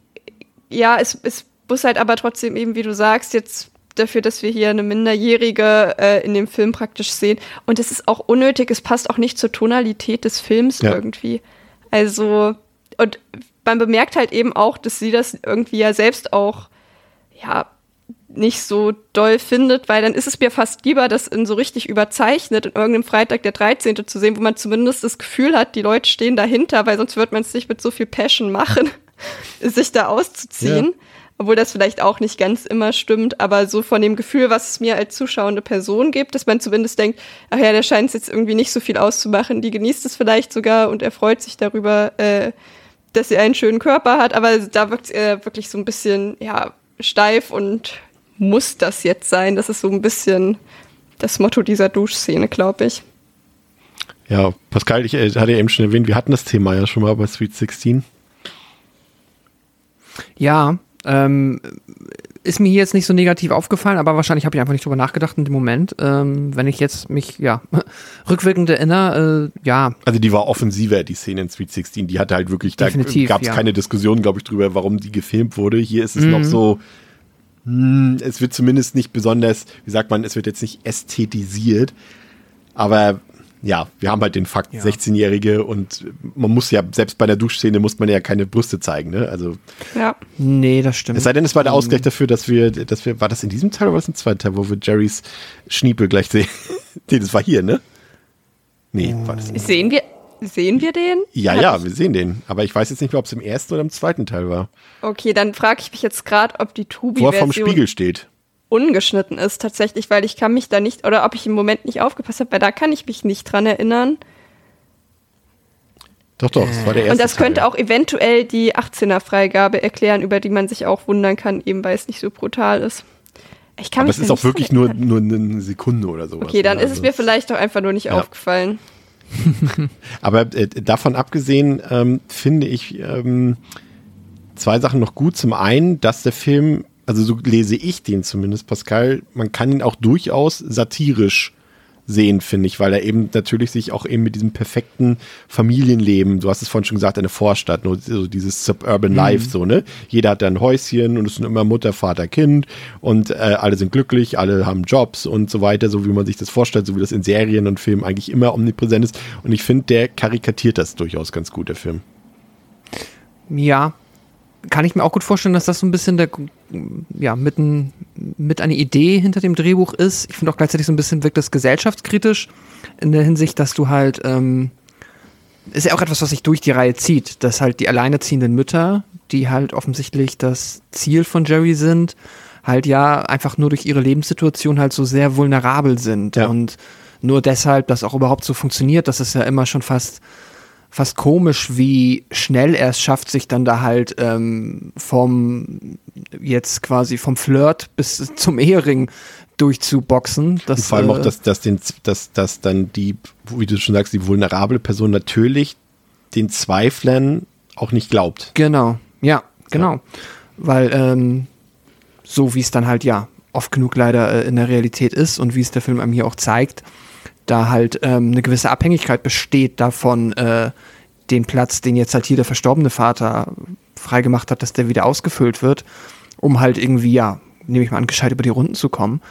Und ähm, ja, genau. Und äh, das ist halt das, was halt äh, Jerry so gnadenlos ausnutzt und dass das halt überhaupt nur möglich ist, da sehe ich dann halt, ja, so eine leicht gesellschaftskritische Note da drin, weil es sich halt auch so offensiv durch die dann noch kommenden Filme und diesen halt durchzieht, dass er halt auch allein die Möglichkeit hat. Er ist jetzt ja halt auch, so er wird ja einem auch nicht, er wird einem halt als charismatischer, okay, gut aussehender Normalo verkauft, der jetzt auch einen ähm, anständigen Job hat und alles. Also es ergibt Sinn, dass er es jetzt nicht unendlich schwer hat, da irgendwie äh, Menschen für sich zu begeistern. Aber er wird dann jetzt auch, also äh, wie gut es dann gelingt, so dass er halt eben halt schon immer andauernd parallel irgendwo anbandelt und halt schon Plan B schmiedet und schon die nächste Identität annimmt. Ähm, und ihm auch so viel oder auch so wenig einfach hinterfragt wird, das ist, ist schon alles sehr über, überzeichnet. Aber im Endeffekt, also und das, das kann man da definitiv raus, rauslesen, es ist halt auch wieder äh, die Kritik am Patriarchat, ne? Also das, er ist natürlich der weiße Dude, dem niemand irgendwas zutrauen würde und der immer wieder davon kommt, auch mit dieser Masche. Ne? Also schon mal auch wieder ähm, komplett in der Reihe übergreifend, filmübergreifend. Der kommt immer wieder irgendwie davon und kann das immer wieder durchziehen, weil irgendwie nur ganz wenige Personen irgendwie auch daran zweifeln, an seinen Geschichten und an äh, dem, was da passiert. Und äh, das kann man da durchaus äh, vielleicht sogar ein bisschen stärker gesellschaftskritisch äh, rauslesen. Für mich eine der äh, stärksten Sequenzen ist tatsächlich jene kurz bevor er ähm, versucht, ähm, Stephanie und Susan umzubringen.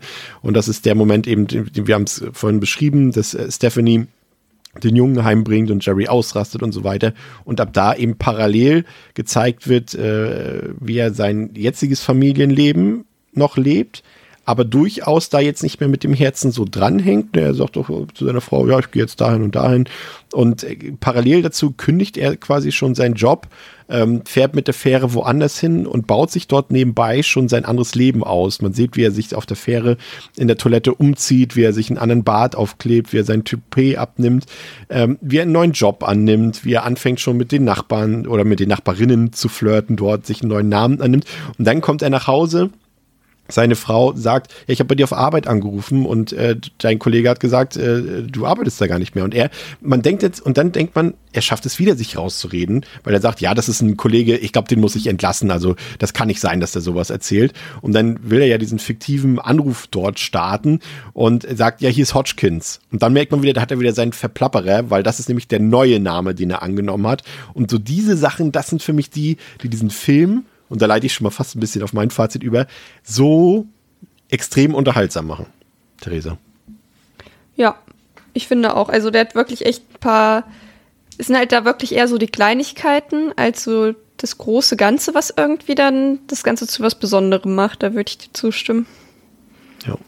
Ja, also für mich sehr unterhaltsam der Film, kurzweilig, der hat so eine ganz eigene Atmosphäre für sich, so ein bisschen dieses miefige Gefühl der späten 80er und frühen 90er, die dann irgendwann so die, aus dieser Zeit die Filme, denen kann ich das alles noch irgendwie positiv abgewinnen. Später ja dann, das wisst ihr ja auch als äh, ZuhörerInnen bei uns, so das, was dann in den mittleren 90ern an Horror kam, hat mir dann nicht mehr so gut gefallen, ästhetisch. Aber hier hat es noch so einen ganz eigenen Stil und ich habe immer noch so dieses Gefühl von damals, wenn ich den Film gucke, obwohl er halt, wir haben es schon gesagt, da passiert jetzt auf der Gewaltebene doch relativ wenig.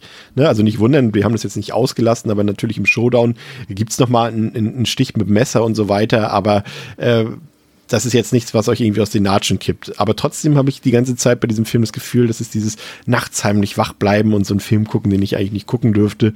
Und ähm, ich habe mich damals gegruselt. Ich glaube, wenn ich den so, ich finde, der hat auch immer noch so ein gruseliges Gefühl teilweise und dafür brauche eben keine harten Szenen, äh, wie wir das vielleicht bei anderen Filmen irgendwie kritisieren würden. Und ja, die zwei Handlungsstränge, die funktionieren und äh, der eine ein bisschen besser als der andere, aber vor allem ist es für mich auch der große Pluspunkt einfach Terry O'Quinn. Der ist ein perfekter Schurke für mich, der ist super gruselig, der Typ, und dafür muss er sich wirklich, dafür braucht er keine Maske und braucht nicht irgendwie einen, Körper wie Michael Myers oder Victor Crowley oder sowas, der macht auch so irgendwie Eindruck. Und das alles äh, kaschiert dann auch so ein bisschen so die eher durchschnittliche Inszenierung. Wir haben es gesagt mit Pascal von die Musik, die ist halt echt ätzend teilweise in dem Film und wie gesagt, er hat auch so von seiner Inszenierung nicht großartig was zu bieten, aber das Gesamtpaket gefällt mir irgendwie und das ist ein Film. Ich habe den jetzt auch schon vier, fünf Mal geguckt und ich werde den, ja, den kann man einfach gut gucken, finde ich. Pascal. Achso, äh, vier von fünf. Noch so hinterhergerufen wie so ein Marktschreier. ähm, ja, mir hat der Film äh, summa summarum auch gut gefallen. Ich habe es eben schon erwähnt. Jetzt halt nicht so auf der Unterhaltungs-Feelgood-Ebene. Da hat er so ein bisschen an meiner, ist er so ein bisschen an meiner Erwartung irgendwie vorbeigerutscht. Aber stattdessen hat er mich dann einfach tatsächlich, so doof es klingt, auf der Horror-Ebene erwischt, weil ich halt von der Figur des Jerry, gespielt von Terry O'Quinn, der das halt wirklich fantastisch macht, halt ähm, wirklich ja, auf eine positive Art und Weise angeekelt war, weil es mir, weil er mir halt wirklich Angst gemacht hat und weil ich diese intime Familiensituation so gut nachvollzogen empfunden, also so gut, ja, einfach dargestellt empfunden habe, dass man halt wirklich, weil die so, ja, in diesen, in dieser intimen Situation sind, dass man so richtig Angst hat um Mutter und Tochter, weil man weiß, wozu er fähig ist und dann ähm, ja, hat mich der Film auf der Ebene komplett gecatcht und ich bin mitgegangen, habe gehofft, dass da irgendwie Jim von außen oder Stephanie mit ihren Ermittlungen, die sie dann ja irgendwann noch so ein bisschen in die Wege leitet, dass sie da ja ihm irgendwie äh, das äh, ja ihm ein Ende bereiten können, was dann ja auch mehr oder weniger am Ende gelungen ist. Und äh, dann hat er mich einfach auf dieser Spannungs- und es ist dann hier so eine Art Thrill, halt so eine Thriller-Ebene halt unterhalten und mich da mitgenommen. Davon ab, ähm, ja, finde ich ihn jetzt ähm, ästhetisch okay. Ich fand ihn jetzt äh, audiovisuell nicht, äh, also gerade visuell durchschnittlich in Ordnung, so. Ähm, und der Soundtrack ist halt echt lame. So, das ist halt wirklich schade.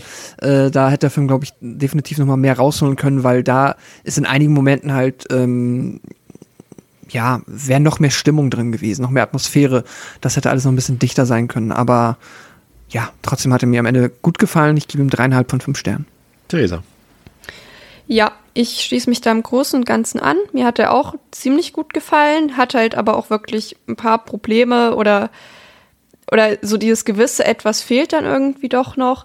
Vor allem äh, jetzt schon benannt, der gute Jerry ist ein sehr überzeugender äh, Akteur in diesem Film, aber auch halt Stephanie, die das wirklich ganz toll rüberbringt und dieses komplette Setting, das irgendwie einfach authentisch wirkt, haben mir halt sehr gut gefallen und ich finde es auch gut, dass der Film es irgendwie schafft, spannend zu bleiben, obwohl wir ja von Anfang ja. an wissen, wer der Mörder ist und wir wissen auch, dass er wieder zuschlagen wird. Es wäre sonst ansonsten echt großer Twist gewesen, wenn das nicht der Fall gewesen wäre. Und dass er trotzdem schafft, irgendwie spannend zu bleiben. Obwohl wir eigentlich über alles schon Bescheid wissen und eigentlich ja auch schon wissen, wie es vermutlich ausgeht. Und zwar, dass schlimmstenfalls alle sterben. War jetzt hier nicht so, aber das auf jeden Fall zu einem das Endkampf ist, das, das kommt. Das ist Interessante, ne? Du siehst, das, das schlimmstmögliche Ende siehst du ja schon am Anfang. Genau, und es funktioniert irgendwie trotzdem. Ja, dann dieser Subplot mit Jim hätte ich jetzt nicht so ganz gebraucht, aber ist auch irgendwie so ein bisschen egal und ist aber irgendwie trotzdem kein Film, der für mich so die Vier-Sterne-Grenze irgendwie knacken kann. Ich bin jetzt auch bei dreieinhalb, weil vier ist dann doch für mich so ein Film, der wirklich auch im Großen und Ganzen rund ist und da spielen dann halt eben so Sachen rein wie der Soundtrack, dass ich sage, nee, das passt irgendwie doch nicht so gut, dass es für mich die vier Sterne sind. Und man bemerkt halt eben auch, dass zum Beispiel der Subplot mit Jim, glaube ich, auch schon so ein bisschen Füllmaterial war. Hm. Und das, ja, und dann an manchen Ecken, finde ich, zieht er sich auch ein kleines bisschen. Und deswegen gibt es von mir die dreieinhalb von fünf. Ja, der Film entwickelte sich auf dem Videomarkt ähm, ziemlich gut, war ein richtiger Hit und wurde ausgeliehen, was das Zeug hält und dementsprechend musste 1989 mit Stepfather 2 auch direkt ein Nachfolger her. Der hat auf Letterboxd eine 2,8 von 5, auf der IMDb eine 5,6 von 10, hat anderthalb Millionen Dollar gekostet und hat auch genauso viel eingespielt. Es gibt hier zwei verschiedene Schnittfassungen. Es gibt eine R-Rated-Version und es gibt eine X-Rated-Version äh, und äh, die unterscheiden sich so ein bisschen handlungstechnisch, aber auch gewalttechnisch. Die Mordszenen sind dort ein bisschen unterschiedlicher anzusehen ähm, in den einzelnen Versionen. Auch hier gibt es diese Mediabooks, die mit Vorsicht zu genießen sind. Äh, die haben auch teilweise echt von der Bildqualität her nur einen alten ähm, SD-Upscale sozusagen. Also wie gesagt, bleibt bei den Varianten, die wir euch vorgeschlagen haben. Der Film war warum auch immer, von 1991 bis 2016 indiziert. Ähm, hat es ist nicht mehr auf dem Index, hat aber auch keine Neuprüfung äh, bekommen, ist also aktuell ungeprüft. Läuft ähm, 93 Minuten und wurde von Jeff Burr gedreht. Ähm, den hatten wir tatsächlich schon mal, ist auch schon ein bisschen länger her, weil der hat nämlich ähm, Texas Chainsaw Massacre 3, also Leatherface, gedreht wird uns in diesem Jahr, so viel sei verraten, auch nochmal begleiten, denn er hat äh, drei Puppet Master Filme inszeniert, hat äh, Pumpkinhead 2 gemacht und dreht heutzutage ziemlich einen Billo-Horror-Müll.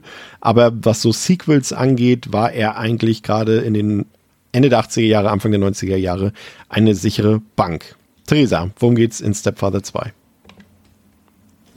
Stiefvater Jerry hat die schweren Verletzungen, die ihm von Ex-Stieftochter Stephanie zu zugefügt wurden, überlebt und befindet sich nun in einem Sanatorium zur Behandlung.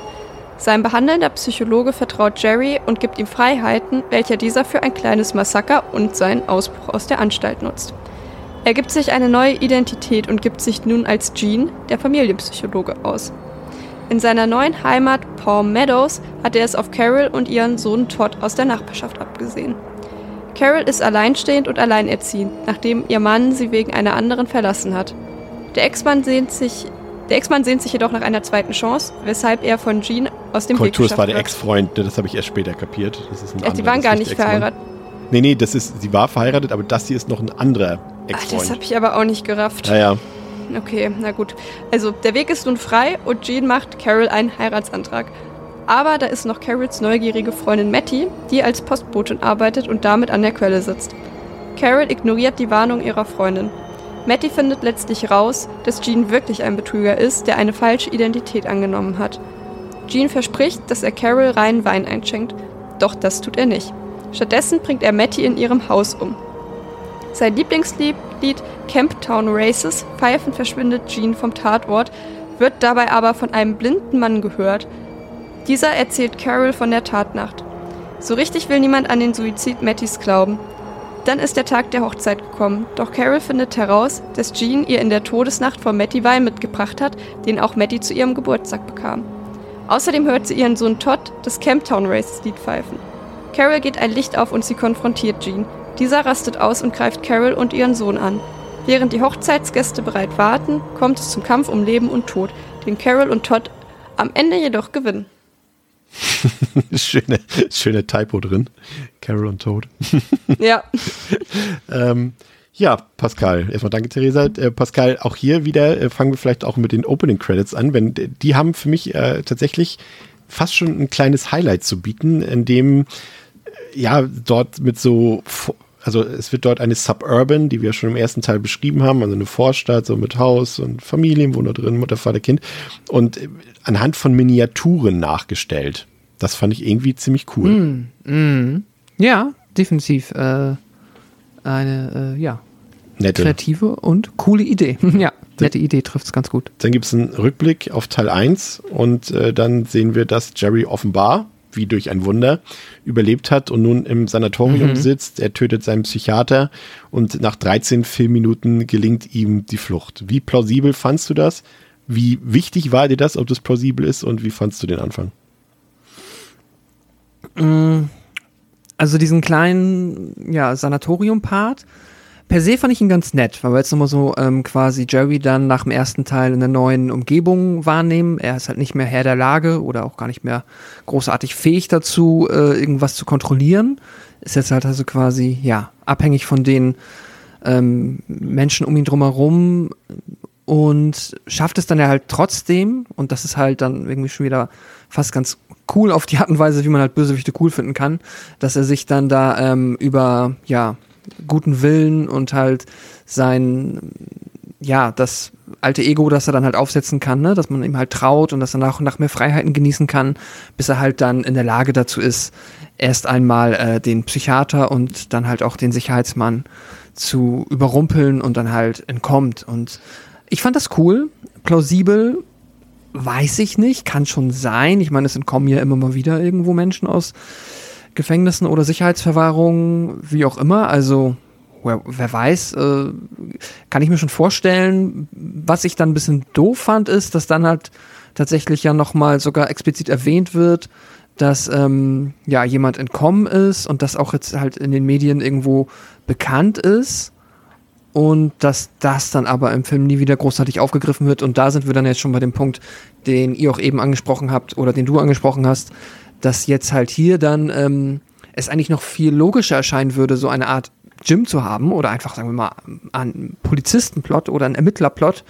Äh, und der ist dann halt, ähm, kommt halt nicht so. Also es, er entkommt und dann scheint die Welt damit auch in Ordnung zu sein, dass er entkommen ist. Ja. Er muss sich, ähm, und auch das ist etwas, was Teil 3 dann später mal nochmal aufgreift, ohne zu spoilen. Er muss sich auch nicht irgendwie optisch großartig verändern. Er kann einfach wieder sein äh, altes Muster zurückfallen, ohne großartig Angst zu haben, offensichtlich, dass er mal an den Nachrichten oder so erwähnt wird oder ein Foto von ihm gezeigt wird. Das vergisst der Film leider komplett. Ja, das ist so ein bisschen der, der Part, den ich eben vermisst habe, dann hier, den eben vorher Jim so ein bisschen eingenommen hat, dass ihm wirklich irgendjemand Außenstehendes auf die Spur kommt so und ihn verfolgt oder versucht irgendwie noch das, das, ja, ihn dran zu kriegen. Ne? Das hat einfach so ein bisschen gefehlt dann. Also wie gesagt, man hätte, wir sind uns ja einig, dass man das mit Jim im ersten Teil hätte ein bisschen schöner inszenieren können und auch ein bisschen erzählerisch besser machen können. Aber äh, die Tatsache, dass das überhaupt vorhanden war und wie gut das vielleicht doch war, das merkt man hier, wo es fehlt, ne? Theresa? Ja, weiß ich nicht so ganz, weil wenn man überlegt, in welchem Zeitraum das stattfindet, finde ich es eigentlich gar nicht so unrealistisch. Also ja, er gibt sich als auch nicht allergrößte Mühe, seine Spuren zu verwischen. Aber das geht ja echt alles ganz schön zackig irgendwie. Also bis die dann ja auch heiraten. Ich weiß nicht, da vergehen gefühlt drei, vier Wochen. Vielleicht auch nur zwei. Man weiß es nicht genau, aber es ist auf jeden Fall kein langer Zeitraum, was ja auch eben das Thema ist, weil die heiraten ja noch hm. bevor die miteinander geschlafen haben. So. Und das hm. ist halt und dann ist es vielleicht auch gar nicht unrealistisch, dass äh, Carol das gerafft hat, bevor die Polizei in die Puschen gekommen ist und da irgendwie mal eine Ermittlung richtig aufgenommen hat und da halt eine Fährte gefunden hat. Also ich weiß, was du meinst, aber gleichzeitig, ja, wer sich da so gut irgendwie tarnt und einbringt, Weiß ich in nicht. meiner Wahrnehmung wäre das halt, sorry, in meiner Wahrnehmung wäre das halt irgendwie so Breaking News, alle TV-Sender, alle Nachrichten, so Serienmörder. Ja, so wie, ja, wie Michael Myers zum Beispiel, ja. wenn er in Halloween 4 da aus der, aus der ja. Anstalt ausbricht und irgendwie alles stehen und liegen gelassen wird, um den zu finden irgendwie. Aber ja, und, und, dann halt, äh, sorry, sorry, dann hat er noch so die, auch die, den neuen Job, den er annimmt, wo er halt auch noch offensiv mit anderen Menschen zu tun hat, mit vielen. Klar, es ergibt Sinn, weil er so an seine Opfer kommt, aber ne, so dass halt niemand irgendwie immer gesehen hat, naja, sorry. Ähm, aber das ist ja auch, glaube ich, also ja, eigentlich müsste es überall sein, aber ich glaube, da gibt es ja auch Zeitungsartikel dann. Und ich finde, das hat man ganz gut eigentlich im ersten Teil bemerkt, dass wir hier halt einfach irgendwie die 80er haben, dass die Stephanie einfach die Zeitung um mm. ein mhm. Bild bitten musste. So, weil man kann ja nicht einfach googeln, so, hö, wie sieht denn der Typ nochmal aus? So, oh scheiße, das ist mein Nachbar, wenn man es gerade mm. im mhm. Fernsehen verpasst hat. Ähm, ja, ich weiß nicht, ich bin da so ein bisschen gespaltener Meinung, weil zum einen ist da halt ein Serienmörder aus einem Gefängnis, Psychiatrie, wie auch immer, entkommen. Vermutlich ein Mix aus beiden. Wo man eigentlich nicht so einfach rauskommen sollte. Da müsste eigentlich allerhöchste Alarmstufe sein, ihn irgendwie ausfindig zu machen. Aber gleichzeitig bewegt er sich ja auch irgendwie fast gar nicht so aus diesem kleinen Örtchen raus. Oder aus dieser Bubble, also außerhalb dieser Nachbarschaft irgendwie. Vielleicht ist er unauffällig genug, ich weiß es nicht. Aber ja, was wir halt diesen Teil halt wirklich auch haben, dass er sich optisch fast gar nicht verändert, weil am Anfang vom ersten Teil hat er halt wirklich lange Haare und einen zotteligen Bart. Es kommt alles komplett ab. Er sieht wirklich danach anders aus. Und hier ist es halt offensichtlich die gleiche Person. Ja, er tritt dann als Eheberater auf, hat also quasi dann auch, oder als, als Familieneheberater, wie auch immer, äh, und hat dann irgendwie gefühlt die freie Auswahl an Frauen, an die er sich rangraben kann und ähm, entscheidet sich dann für Carol. Ähm, hier ist dann zumindest ein bisschen frischer Wind drin, äh, Pascal, denn dort ist noch der, ja, wie auch immer, ich glaube, es ist der, Nee, warte mal, im dritten Teil ist es der Ex-Freund, ne? Stimmt, genau, Theresa. Es war, ich nehme alles zurück. Im dritten mhm. Teil ist es der Ex-Freund, der sich meldet. Hier ist es ja der Ex-Mann gewesen, weil der spielt ja noch eine größere Rolle hier. Und ähm, der will Carol zurückgewinnen noch. Und äh, damit hat Jerry quasi auch noch ein, ein, ja, geschlechtsinternes Duell um seine Angebetete. Und das fand ich wiederum äh, durchaus interessant, auch wenn ich nicht fand, dass dieser Ex-Typ so wirkte, als, äh, als würde er schon mal mit Carol zusammen gewesen sein, auch von seinem, von seinem Typus her nicht irgendwie. Äh, ähm, ja, ich sag einfach mal ja, ich weiß nicht, an wen das gerichtet war. Ach so. Äh, ja, alle. das. Äh, ich bin jetzt auch gerade Ich dachte nämlich auch, das ist der Ex-Freund. Nee, das war waren im, ja dritten Teil zusammen. tatsächlich. Okay. Naja, weil ich dachte, hatte auch das Gefühl, dass die erste, aber ist egal. Auf jeden Fall, ähm, ja, ich finde auch, der wirkte, ähm, der wirkt jetzt einfach nur so wie, äh, wie Futter halt irgendwie, um halt schnell quasi diesmal ein bisschen früher mit den Kills anzufangen, fand ich. Also das wirkt einfach nur so wie, ja, komm, schmeiß mal rein, dann kann er den dann direkt äh, ausnocken und dann haben wir die Situation schon mal ähm, gelöst und gleichzeitig ein bisschen früher halt äh, den Killcount hochgetrieben. Aber hat er ja nicht. Also nicht durcheinander bringen mit dem dritten Teil. Das ist ja das, wo er sogar noch die Behandlung, äh, wo er noch so tut, als würde er ein klärendes Gespräch mit dem Mann führen und, und äh, als der sie zurückgewinnen will und so weiter. Und, und dann ähm, drückt er, das war da, wo er auch noch die Zigarette bei ihm ausdrückt in der Wohnung und so weiter. Das war ja schon, der war ja schon ein bisschen länger im Spiel, sag ich mal. Und im, im, im dritten Teil war das, wo der irgendwie gefühlt nach zehn Minuten dann rausgekickt wird gleich. Ja. Das war der, der sieht so ein bisschen aus wie Jerry Seinfeld, falls du die Serie kennst. Der eben auch mit so einer Cap die, rumrennt. Ja, ich halt, die hab, äh, ja. Ich merke schon, man, man, man, man merkt, die drei Teile sind sich sehr Oh, ich ähnlich. überlege gerade, wer, wer ist das Kind aus dem zweiten? Hier, das ist Das Jonathan ist der- Brandis, der aus, aus Ich wollte S, gerade sagen, aus das dem ist der Original. kleine, der kleine Blonde, aber das trifft auf den Ja. dritten Teil auch zu. Es ist der kleine Blonde, der nicht im Rollstuhl sitzt. Und der aber nicht die Detektivsoftware hat. Ja, aber das ist tatsächlich auch was, was mich an dem Film so ein bisschen stört, dass dieses Kind so ein bisschen egal ist. Der ist am Anfang ein bisschen frech und dann ist er aber auch egal. Und wir haben jetzt zwar hier ähm, die Matty als, ja, äh, Zweiflerin. Genau, als äh, Detektivin praktisch und halt nicht mehr jetzt das Kind, aber irgendwie war mir das Kind nicht präsent genug, weil das ja schon auch so das Wichtigste irgendwie im ersten Teil war. Und ich hätte es vielleicht cool gefunden, wenn die sich zusammengetan hätten oder so.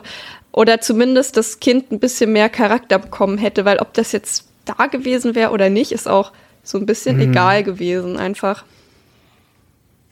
Ja, ich finde auch, das ist das, äh, obwohl es eigentlich fast der bekannteste Kinderdarsteller der Reihe ist mit Jonathan Brandis. Also der hat, wie gesagt, ja den einen in S gespielt aus dem Original, aus der Fernsehproduktion. Unendliche Geschichte 2 hat er gespielt oder Sidekicks mit Chuck Norris. Bekommt er tatsächlich am wenigsten Gefühl zu tun irgendwie. Ne? Das ist schon ein bisschen, ähm, da war diese Szene mit dem Baseball, ne, die auch ein bisschen, du musst den Ball frontal werfen, nur dann fliegt er gerade oder irgendwie sowas, was die da, Ja. da so. Aber das ist auch die einzige Szene, ehrlich gesagt, gerade an die ich mich erinnern kann, in die der Sohn irgendeine Rolle spielt. Also es ist hier, die, die Na, Matty äh, ist hier schon wichtiger irgendwie. Ja, er ist dann halt plotteweiß am Ende, ne? Weil er halt, ähm, das fand ich nämlich ganz cool gelöst tatsächlich im Film, dass äh, das äh, Lied, was du auch in der Inhaltsangabe erwähnt hattest, ähm, das pfeift er ja halt, das ist ja so ein bisschen sein Trademark, Ja. dass er immer, ähm, nach, nachdem er äh, quasi gemordet hat, irgendwie dieses Lied pfeifen muss. Und das ist halt dann hier der Gag, dass äh, der Sohn das mal mitbekommt, dann lernt er es auch und später der blinde Nachbar hört dann ja, dass äh, dieses Lied gepfiffen wird und dann ähm, kann die Mutter am Ende, kurz bevor es zu spät ist, bevor es zur Hochzeit kommt, dann halt eins und eins kombinieren und das ist dann halt eigentlich ganz clever gelöst, ganz nett gemacht, auch wenn man es halt in dem Moment, wo man halt äh, mitbekommt, dass der Nachbar das rafft, äh, kann man sich denken, worauf es hinausläuft, aber ja, dafür war der Junge dann immerhin noch da. Ja, ansonsten, ähm, hier wird's ein bisschen brutaler, würde ich sagen. Also wir haben ja auch ein paar Kills, die dann doch ein bisschen zeigefreudiger sind. Ne? Zum Beispiel, wie gesagt, der Kill an dem, an dem Ex-Mann von Carol, als, als Jerry dort, oder Gene nennen, wie heißt er jetzt? Ich bleib trotzdem bei Jerry. Als er ihn dort, obwohl Jerry ja auch wahrscheinlich nur schon eine falsche Identität war, aber ähm, als er ihn dort mit der Flasche dort äh, zur Strecke bringt und das wird dann doch ein bisschen härter, ein bisschen blutiger, muss ich sagen, fand ich auch ziemlich gut. Hat noch so ein bisschen diesen leichten Sleaze-Faktor für mich so reingebracht. Ich finde ja eh, wie gesagt, die, die Reihe so von ihrer Grundausstrahlung relativ schmuddelig, auch wenn sie ja irgendwie keine obszönen Sexszenen oder irgendwie sowas haben oder wie gesagt auch kein Splatter oder sowas, aber irgendwie haben sie was Schmuddeliges an sich, irgendwie, was auch ein bisschen was Seifenopige, op, Seifenoperiges. Ähm, und der Kill war ziemlich gut und ähm, ich mochte tatsächlich den Humor hier ein bisschen mehr. Also ich finde, der ist generell ein bisschen witziger als der erste Teil. Und mein Lieblingsgag ist der, als äh, Matty ihn später überführen will und, und sagt, ja, du hast doch hier und da und so studiert und hast doch in der Basketballmannschaft gespielt. Und er sagt so, ja, genau, habe ich. Und äh, warum finde ich dich denn nicht auf dem Foto von der Mannschaft? Und er sagt so irgendwie, ja, irgendwie, ich war da unauffällig oder sowas. Und sagt so, so unauffällig? Und dann zeigt sie halt ein Bild, wo halt ein komplett schwarzes Basketballteam zu sehen ist. Und er dann halt auch wirklich keine Ausrede mehr hat, warum er. das fand ich wirklich witzig. Komm, das war witzig. Ja, definitiv. Das war mit der beste Gag. Matty eh eigentlich ganz cool. Carol, Caroline Williams, ne, hatten wir auch schon. Texas Chainsaw Massacre 2 und Hatchet 3. Hat sie Ja. mitgespielt. Ähm, und spielt jetzt demnächst auch in diesem Nicolas Cage-Film in Renfield mit, der bald kommt. Auch äh, durchaus hat sie fast nur Horrorfilme gespielt und ist auch so ein bisschen, sag ich mal, unter den Fans ein bisschen, bisschen legendär, sag ich mal. Sie war die, falls du dich erinnerst, in TCM 2, die, der spielte doch eine Radiostation und sie war die Radiomoderatorin da. Ah, okay. Witzig. Muss ich nochmal gucken. Genau. Ähm, ja. Sie war auf jeden Fall cool. Ja. Wie fandet ihr, dass das ein bisschen brutaler war, Pascal? Ich fand es per se gut. Es tut mir dann immer, also es ist so witzig, weil in einem Slasher wäre es mir egal, aber dass dann hier zum Beispiel halt äh, Matty dann stirbt und das, äh, also ich sag mal, dass das schon so weit eskaliert und so viel passiert, da macht der dritte dann auch später noch mit, äh, finde ich ja echt schlimm. Das ist irgendwie, tut es mir halt hier, weil es irgendwie so ein, äh, die, Filme für mich in, nicht in diesem klassischen Slasher-Genre passieren, ist das halt, finde ich, echt schon dramatisch. Und das ist dann halt auch, ab dem Zeitpunkt ist halt irgendwie so die Idee eines Happy Ends für mich äh, abgelaufen. Ähm, und auch wenn es dann ja am Ende zumindest dann äh, Mutter und Kind äh, schaffen, ihm zu entkommen und ihn abermals zur Strecke zu bringen, äh, ist dann halt, äh, ja, schon äh, quasi eine andere Protagonistin einfach wieder draufgegangen und das äh, tut weh, aber natürlich jetzt äh, rein für den, ähm, ja, also ja, Gore kann man ja nicht sagen, aber was die Brutalität angeht, das natürlich dann auf der Ebene wieder mehr unterhaltsam, ja. Also fand ich okay. Theresa, Ja. wie siehst du das? Ja, ich mochte vor allem Matty eigentlich auch sehr gerne, weil sie halt auch einfach ziemlich smart war. Sie hat relativ früh gerafft, dass der Typ kein Psychologe sein kann. Also, dass da irgendwas faul ist anhand, wie er halt zuhört und was er für Antworten gibt, dass es einfach vorne und hinten nicht stimmen kann. Und dass sie dem dann halt auch irgendwie echt schlau nachgeht und das fand ich schon cool und halt auch so, wie mutig sie ist, ihn dann halt damit zu konfrontieren. Äh, ja, fand ich sehr gut und ich stimme auch Pascal zu, das war nicht cool, als die gestorben ist.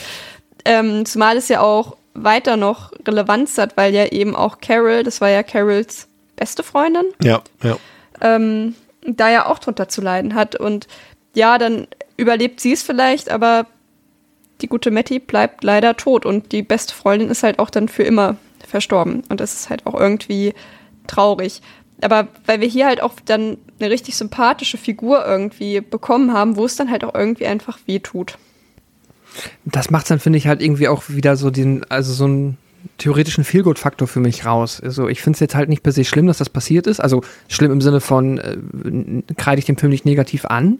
Aber es ist dann so, wie die halt emotional auf mich wirken, schon, ja, eine Tragödie. Allem, das ist sie schon irgendwie dramatisch. sympathischer oder ich fand sie irgendwie angenehmer zu gucken als Mac Foster, als, als Carol. Ich meine, ich mag Mac Foster nicht so gerne, weil irgendwie, weiß ich nicht, kann ich, ich finde, sie ist keine gute Schauspielerin, also kennt man ja auch aus, aus Carpenters Sie leben zum Beispiel ähm, oder aus The Wind ähm, und so und ich fand sie irgendwie nicht so besonders toll und hätte tatsächlich lieber Caroline Williams bis zum Ende gehabt als, Mhm. als, als Mac Foster. Ja.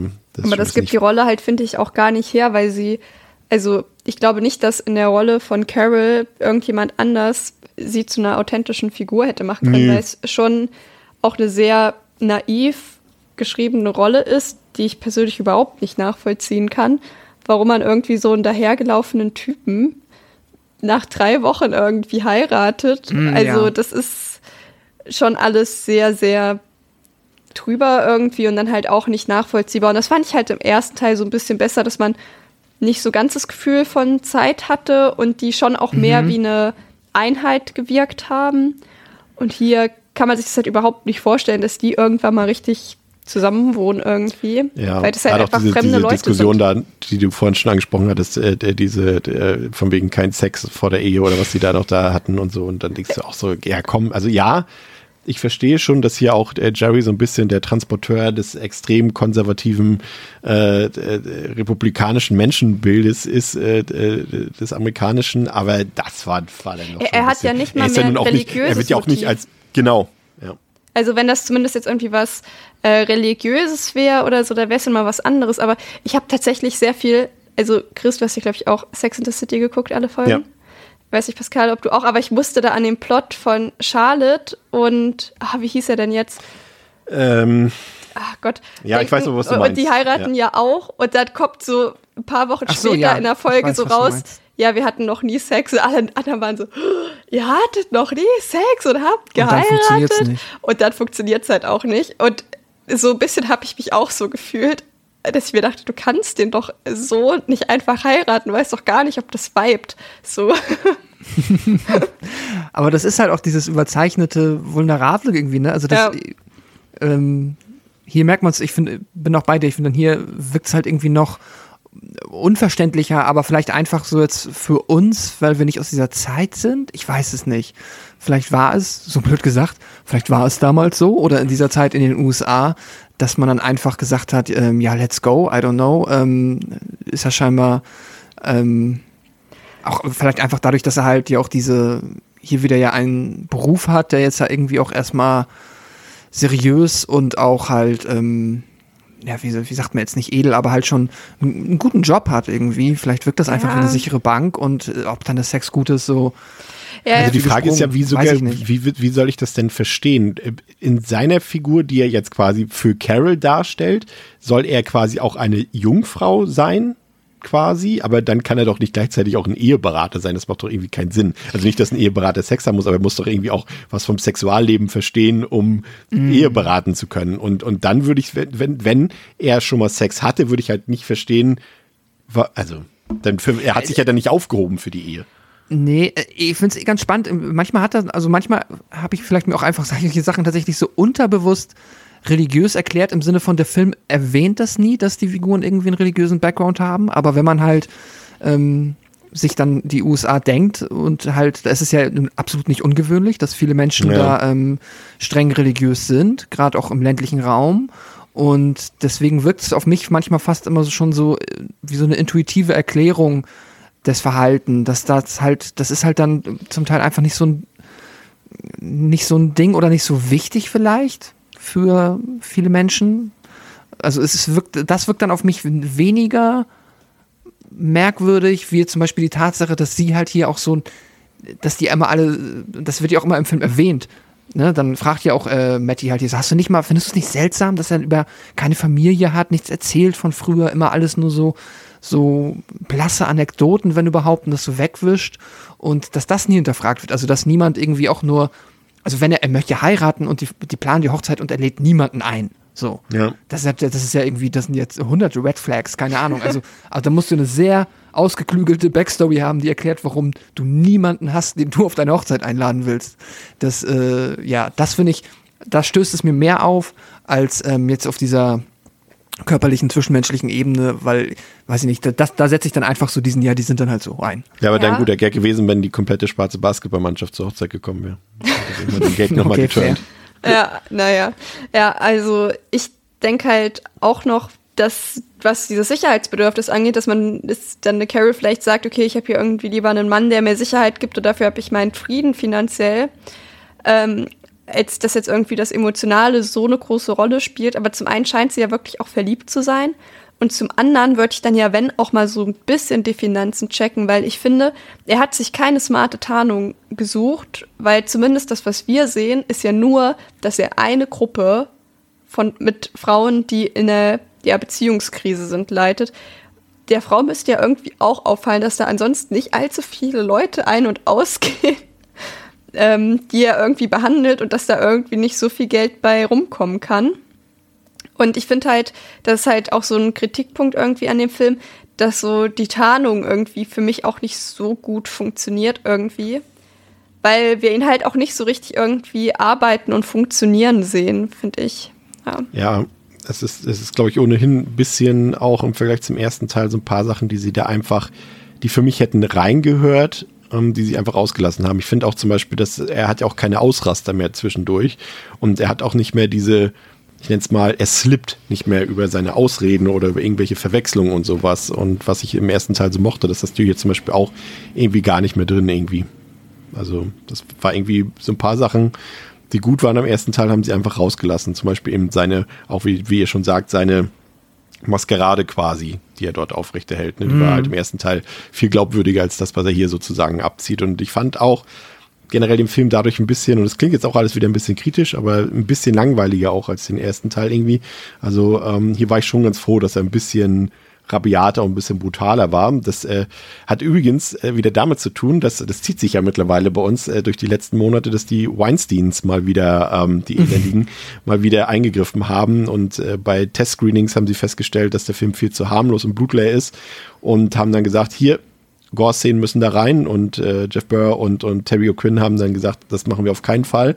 Und dann wurde es eher schlecht als recht ohne sie quasi gedreht und hinzugefügt dann im Film.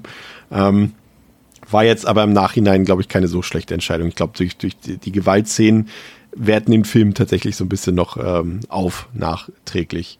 Ähm, ja, Theresa, wie fandst du den Film? Ich habe dem jetzt drei Sterne gegeben, weil ich finde, er macht das, was er im ersten Teil macht, nochmal, aber ein bisschen schlechter mit ein paar Änderungen. Ist ein bisschen weniger, also noch ein bisschen weniger rund, aber macht jetzt auch nicht so super viel explizit schlecht, außer das, was ich jetzt so angesprochen habe. Aber das sind irgendwie auch Dinge, über die man hinwegsehen kann. Und man kann dennoch eine gute Zeit mit dem Film haben. Aber man muss den ersten, glaube ich, schon gemocht haben, sonst, wenn der schon nichts für einen war, wird der zweite auch nichts für einen sein, würde ich sagen. Also, ja, wer den ersten mochte, kann den zweiten noch hinterher schieben. Der tut dann wirklich nicht weh und macht auch ein bisschen Spaß. Ja, finde ich auch. Also das ist bei weitem nicht so gut wie der Vorgänger, aber fühlt sich trotzdem wieder so ein bisschen unerklärlich äh, äh gut an. Also ich finde, zum einen holt Jeff Burr irgendwie mit seinem Handwerk da ein bisschen mehr raus, als das Budget wahrscheinlich eigentlich hergegeben hat. Also man merkt schon, dass sich der relativ viel Mühe gegeben hat. Auch wenn die Musik, Pascal, ne, hier nochmal, ja. finde ich, einen Zacken grausamer ist als im ersten Teil. Ähm, aber ansonsten funktioniert das relativ ähnlich. Also ich finde auch wieder die, die Aura, die Terry O'Quinn mitbringt, diese, diese grimmige, die passt. Du hast ein paar bekannte Horrorgesichter mit Caroline Williams. Ähm, das hat alles funktioniert. Äh, wie gesagt, das Drehbuch ist nicht mehr ganz so clever wie beim ersten Teil und es wiederholt sich auch alles so ein bisschen, aber es ist ein guter Film, um den einfach so zu gucken, einfach so. Der lässt sich gut und unterhaltsam gucken. Man hat nie das Gefühl danach irgendwie, dass man irgendwie seine Zeit verschwendet hätte. Man hat aber auch nicht das Gefühl, einen Weltklasse-Film gesehen zu haben. Aber gerade so im Doppelpack, gut für dich jetzt nicht, Pascal, aber für andere vielleicht im Doppelpack mit dem ersten Teil äh, ist, funktioniert er ganz gut. Ich gebe dem auch, wie Theresa, drei von fünf. Was sagst du? Ja, äh, ich finde auch, der Film ist auf allen Ebenen irgendwie ein bisschen ähm, schwächer leider als der Vorgänger. Er ist äh, insgesamt ein bisschen unglaubwürdiger. Die Figur Terry O'Quinn, die er spielt, also halt Jerry slash Gene, ähm, braucht einfach noch mal ein bisschen mehr Suspension of Disbelief, dass man da mitgehen kann. Nichtsdestotrotz ist es halt wieder ziemlich gut von ihm gespielt und dann funktioniert es halt für mich trotzdem. Aber auch hier ist es wieder für mich so, ich finde halt, ah, das ist vielleicht wirklich ein Großteil einfach der Soundtrack. Ich weiß es nicht. Ich muss beim nächsten, also vielleicht gucke ich die nochmal oder achte ich nochmal drauf, aber ich finde wieder, der hat dieses melancholische und äh, das, was mich so ein bisschen runterzieht. Oder es ist einfach diese Situation, die mir irgendwie einen Schauer über den Rücken jagt, keine Ahnung. Ähm, ja, ich, ich, das ist für mich auch wieder so etwas, ich finde ihn eher dramatisch und ich kann ihn halt nicht so aus irgendwie, ähm, gucke ihn halt aus einer anderen Perspektive oder er wirkt auf mich einfach anders. Deswegen ich dann auch manche Sachen einfach tragisch finde, halt, wenn auf einmal die Freundin stirbt. Und deswegen ist dann mir auch irgendwie kein Happy End. Nichtsdestotrotz freue ich mich natürlich dann noch drüber, dass äh, Carol und ihr Sohn halt überleben. Ähm, ja, also es ist halt wieder ein Film, der mich für über die Spannung funktioniert, darüber, wie er jetzt in seiner neuen Umgebung es irgendwie schafft halt oder versucht wieder sein Ideal einer perfekten Familie aufzubauen und halt ja alles um drum ihn herum irgendwie ähm, so zu beeinflussen, dass es klappt. Und dann ist halt Matty da, die halt auch, auch Matty ist so ein bisschen das, finde ich, äh, die Figur, die halt am positivsten heraussticht, die halt dann einfach Kontra gibt und auch cool ist einfach in ihrer Art und Weise. So, sie macht Spaß tatsächlich in dem Film. Also da ähm, kommt dann für mich am ehesten noch der Fun-Faktor irgendwie heraus. Ich habe ihm auch drei Sterne gegeben und ähm, ja, wenn man auch, ich bin da komplett bei euch, wenn man mit dem ersten schon gut was anfangen konnte, dann sollte man sich den zweiten, finde ich, auf jeden Fall noch angucken. Ja, ähm, HBO hat sich 1992 gedacht, ah, das können wir nicht sterben lassen. Wir holen uns die Rechte dafür und drehen noch einen dritten Film fürs Pay-TV eben, also für HBO und hat dann Stepfather 3 nachgelegt. Der hat auf Letterboxd eine 2,3 von 5, auf der IMDb eine 4,6 von 5, hat 1,8 Millionen Dollar gekostet. Ähm, es gibt tatsächlich keinen, also es gibt eine alte DVD-Box, wo alle Teile drin sind, die werdet ihr aber wahrscheinlich nicht mehr finden. Und ansonsten gibt es keine Möglichkeit, den Film irgendwie käuflich zu erwerben. Ihr könnt ihn auf YouTube gucken oder eben ähm, mit Theresas Vorschlag auf Tubi gucken. Ist ab 18 freigegeben, läuft 110 Minuten und wurde gedreht von Guy Magar oder Majar, ich weiß es nicht genau. Den kennen wir schon, der hat nämlich auch Children of the Corn Revelation gedreht, ähm, hat ansonsten auch noch Retribution gemacht, ist ja auch noch ein ganz netter Film. Und Pascal erzählt uns jetzt, worum es im dritten Teil geht. Serienkiller und Heiratsschwindler Jerry, alias Gene, hat die Wunden mal wieder überlebt und sucht einen Chirurgen auf, der sein Aussehen so sehr verändern soll, dass ihm gewiss niemand mehr auf die Spur kommen kann. Das gelingt. Anschließend tötet der nun als Keith auftretende Verbrecher den Doktor und zieht nach Deerview, wo er sich ein Häuschen mietet und als Gärtner arbeitet. Bei einem Osterfest lernt er die geschiedene Schuldirektorin Christine und ihren psychosomatisch gelähmten Sohn Andy kennen. Die beiden beginnen sich zu treffen. Der nervige Ex-Freund Christines wird vorher noch mit einer Schaufel umgebracht. Nun kann schon direkt geheiratet werden. Stiefsohn Andy ist kein großer Fan seines neuen Familienoberhauptes. Deshalb darf er den Sommer bei seinem leiblichen Vater verbringen. Zu einem echten Familienleben gehört für Keith auch selbst leiblicher Vater zu werden, doch Christine stellt sich als unfruchtbar heraus, weshalb er sich bereits an eine andere Frau namens Jennifer mit ihrem Sohn heranmacht. Stiefsohn Andy kommt Keith jedoch dank seiner Detektiv-Computer-Software auf die Schliche. In der Folge kommt es zu mehreren merkwürdigen Vorkommnissen. So spricht Keith Andy mit dem Namen Nikki an. Das ist der Name des Sohnes seiner neuen Angebeteten. Als diese am nächsten Tag in der Schule aufkreuzt, um Nikki bei Direktorin Christine anzumelden, ist das Chaos perfekt. Keith gerät in Panik. Und dann tritt auch noch Pater Ernest in Erscheinung, der sich bestens mit Stiefsohn Andy versteht und für diesen Nachforschung anstellen soll. Keith drängt den Pater auf dem Heimweg nach einem Essen von der Straße ab. In der Gärtnerei kommt es dann zum Showdown zwischen Christine, Jennifer und Keith. Er schafft es, beide Frauen zu schwer zu verletzen, doch im letzten ja, Moment schafft es Andy. Aus, ja, okay. Äh, schwer zu verletzen, doch im letzten Moment schafft es Andy, urplötzlich aus seinem Rollstuhl aufzustehen und Keith in den Pflanzenhäcksler zu werfen, so dass dieser zerstückelt wird. Da hilft auch keine Schönheitschirurgie mehr.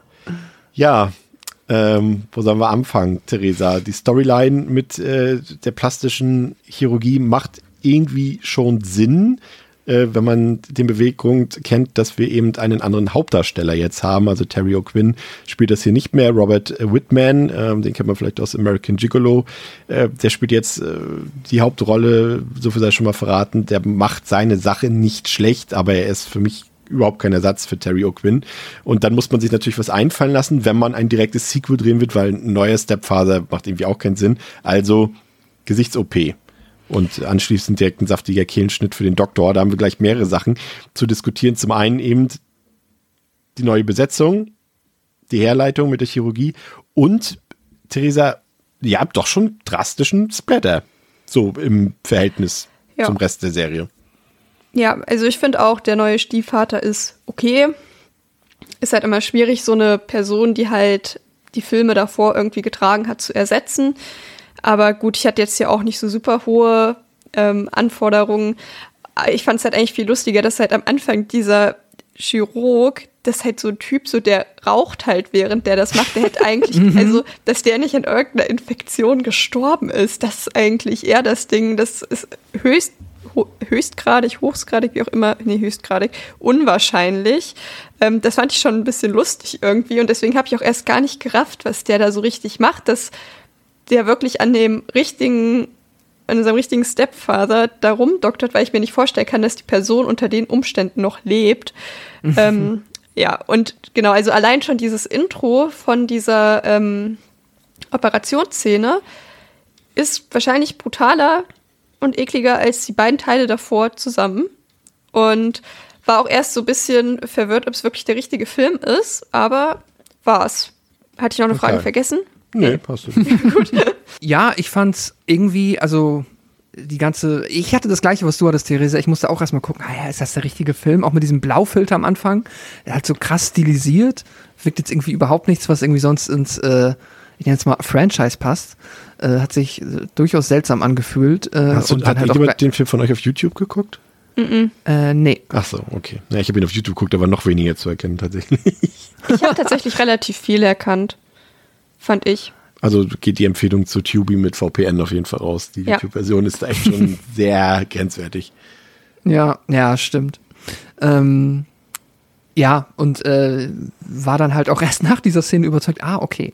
Ähm, und war dann gleichzeitig ein bisschen erfreut, weil der Film macht ja halt dann, also dafür, dass das jetzt ja die TV-Produktion ist, von der man grundsätzlich ja schon mal wahrscheinlich weniger erwartet als vom Vorgänger, ähm, hat es mich dann einerseits positiv überrascht, dass jetzt halt diese Plotholes, die wir im zweiten angemerkt haben, hier zumindest aufgegriffen werden und es halt ja, auch wenn es wahrscheinlich einfach nur darum geht, einen neuen Schauspieler einzuführen, halt dann äh, trotzdem dazu geführt hat, dass es jetzt Sinn ergibt, dass er nicht irgendwie direkt äh, über Nachrichten und so weiter erkannt wird und dass er dann sogar später noch in der Story mit dem coolen Hackersohn äh, dann noch aufgegriffen wird, dass äh, ja da halt Arbeit jetzt dazu nötig ist, dann quasi die Identitäten äh, zusammenzuführen, was eigentlich ganz witzig ist. Und ja, äh, unser neuer Schauspieler, Robert Whiteman, ich ähm, also die, ich sag's mal so, die asoziale Ader von der Figur, äh, die jetzt Keith heißt, kaufe ich absolut ab. Das macht er richtig gut. Ich bekomme ihn nur in der charismatischen, ich verführe jetzt hier die ja. äh, nächste mhm. alleinerziehende Mutter. Das geht überhaupt nicht, weil er ist leider halt er ist und vor allem, das sind jetzt auch nicht mehr diese, sorry, kurz für den äh, ja. Interruption. Ähm, vor allem, das sind jetzt auch nicht mehr, jetzt nicht zu ungut, aber es sind jetzt auch nicht mehr so diese, wie in den ersten beiden Filmen dargestellt, so diese End-30er, Anfang 40-jährigen Frauen, die sich dann vielleicht eben auch schon, die schon irgendwie, wie sagt, wie ist diese Redewendung, die ihre Fälle davon schwimmen sehen?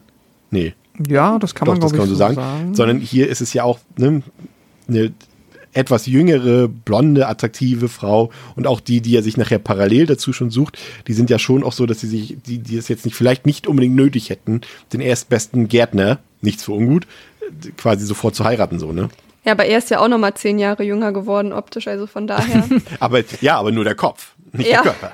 Ja, gut. Er, sieht halt, er sieht halt nicht alt aus, aber er versprüht doch einfach kein Charisma mehr. Ja. Und ja. das ist halt, und ich glaube, das sollte er aber, also äh, die Figur im Film, aber das wird halt leider dann von Robert Whiteman halt nicht nicht transportiert und das macht es dann auf der Ebene leider arg unglaubwürdig und dazu ist der Film halt wieder stark dabei, das arg zu überzeichnen, wie leicht und wie schnell es ihm gelingt, nicht nur eine, dann sogar zwei ähm, ja, Frauen, die jetzt halt erstmal jetzt nur, ne, wenn wir jetzt mal sagen, nur von, vom Äußerlichen nach Normschönheit betrachtet irgendwie, es passt nicht wirklich gut zusammen. So, also fühlt ja, sich nicht realistisch das, an. Der, der Film hat, obwohl er teilweise echt quälend lange 110 Minuten geht, hat er so Phasen bei, die einfach so gerusht sind, dass man sich echt denkt, ob man jetzt wirklich irgendwie was verpasst hat, ne? Weil auf einmal ist die Hochzeit da und du denkst so, hä? Also ihr kennt euch doch jetzt wirklich erst seit zwei Wochen so.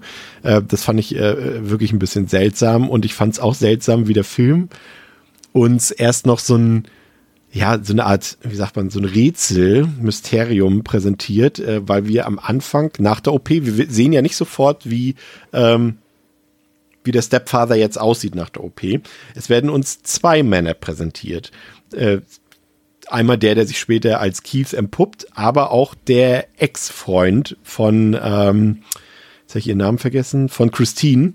Und man weiß am Anfang, oder man soll am Anfang nicht wissen, wer von beiden jetzt nun der böse Stepfather ist. Und ich finde, das schafft der Film überhaupt nicht, dieses Rätsel mhm. aufzubauen, weil das anhand schon der Screentime und anhand der Zielweise von vornherein klar ist. Aber trotzdem will der Film das, dass wir am Anfang noch rätseln. Also ist nett gemeint, aber hat nicht so ganz funktioniert. Aber der Kill mit der Schaufel war dafür noch ganz nett. Aber dann, Theresa, das Filmkind. Für mich ein, eines der schlechtesten, einer der schlechtesten Kinderdarsteller, die ich je gesehen habe. Und dass man ihm dann diese Detektiv-PC-Software an die Hand gibt, das war mir ein bisschen zu obvious. Ich meine, ist der jetzt beim FBI oder was? Also ich fand tatsächlich den Subplot cool und hätte mir gehofft, äh, erwünscht, dass die Auflösung darüber auch erfolgt wäre.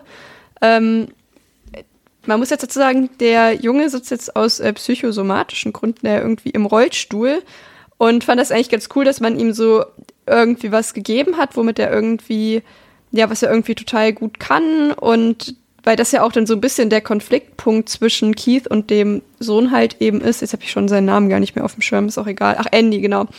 Ähm, dass er halt irgendwie nicht laufen kann und dass er irgendwie auch nicht so ganz in die perfekte Familie passt, wenn man kein Football mit seinem Sohn spielen kann, weil der halt nicht laufen kann.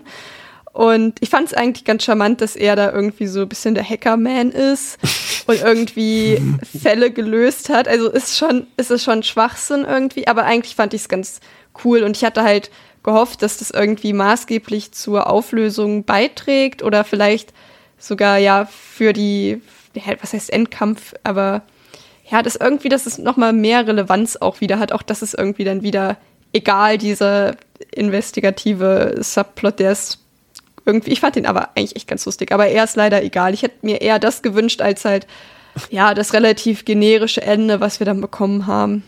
Ich, ich finde äh, spätestens, also diese Football-Szene ist ja sowieso erstmal komplett völlig neben der Spur. Also an Comedy kaum zu überbieten, aber als Keith, der noch sagt, du musst einfach, das liegt, nee, was sagt er zu ihm? Das ist, ist einfach nur psychologisch, du musst aufstehen, wie ein vernünftiger kleiner Junge Ja, durch die Gegend dich- laufen. Oder, Ja, oder muss was? sich einfach bemühen und dann geht das schon Ja. so mäßig. Und ab, ab diesem Satz war mir klar, Keith, das wirst du noch bereuen, dass du das jetzt gesagt hast. Also, weil ich finde, es ist so obvious, dass das später noch eine Rolle spielen wird. Ja. Ähm, ja. Aber Ja, es, absolut. ja. Pascal, dein, Achso. deine Kinder-Review. Achso. mm. Also ich fand ihn jetzt als Kinderdarsteller jetzt rein von der schauspielerischen Leistung irgendwie okay. Es gibt ja noch einen zweiten hier, dann halt der, der Nicky.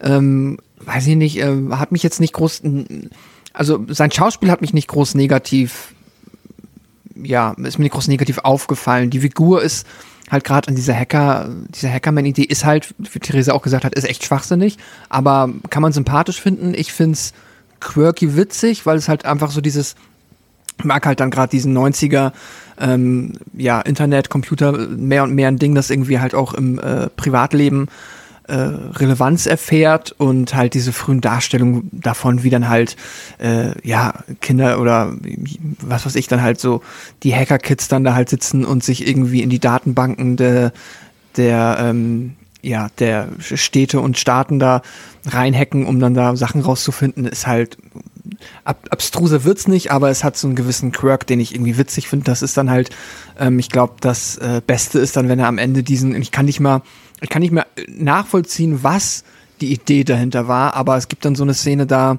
ähm, fotografiert dann der Junge vom Fernseher quasi das Bild von dem, ähm, also von Gene slash Keys, whatever, halt ab, wie er vorher aussah und versucht es jetzt äh, quasi darüber zu beweisen, dass nach der OP es jetzt äh, Keith ist, der halt, also dass er halt der Mörder ist, weil er halt auch die Narben hinter den Ohren gesehen hat, das ist dann der Clou, den er im Fernsehen sieht, jada, jada, jada, aber am Ende hat er dann, um das zu machen, so ein komisches, keine Ahnung, so ein dreifarben RGB transparentes Plastikding, dass er irgendwie an seinem Computer dann immer so rumdreht und dadurch dann das Foto immer in den verschiedenen Farbstufen ab, abfilmt und wenn er das dann später wieder zusammenführt, hat er wieder ein normales Foto und dann klappt's auf einmal. Es ist also, keine Ahnung, er ergibt gar keinen Sinn.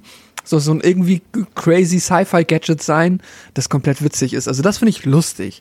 Ähm, und ansonsten, es ist halt, der Junge tut mir halt echt leid, weil, ähm, und da ist jetzt halt aber eigentlich wieder die Figur, also halt vor allem auch der Schauspieler, äh, der Robert Whiteman für mich viel relevanter als der Junge selber, weil der konnte halt von jedem gespielt sein, weil diese dumme Football-Szene, ja, die ist ein bisschen comedy-mäßig, weil die echt auch unbeholfen aussieht, wenn er da aus dem Rollstuhl fällt.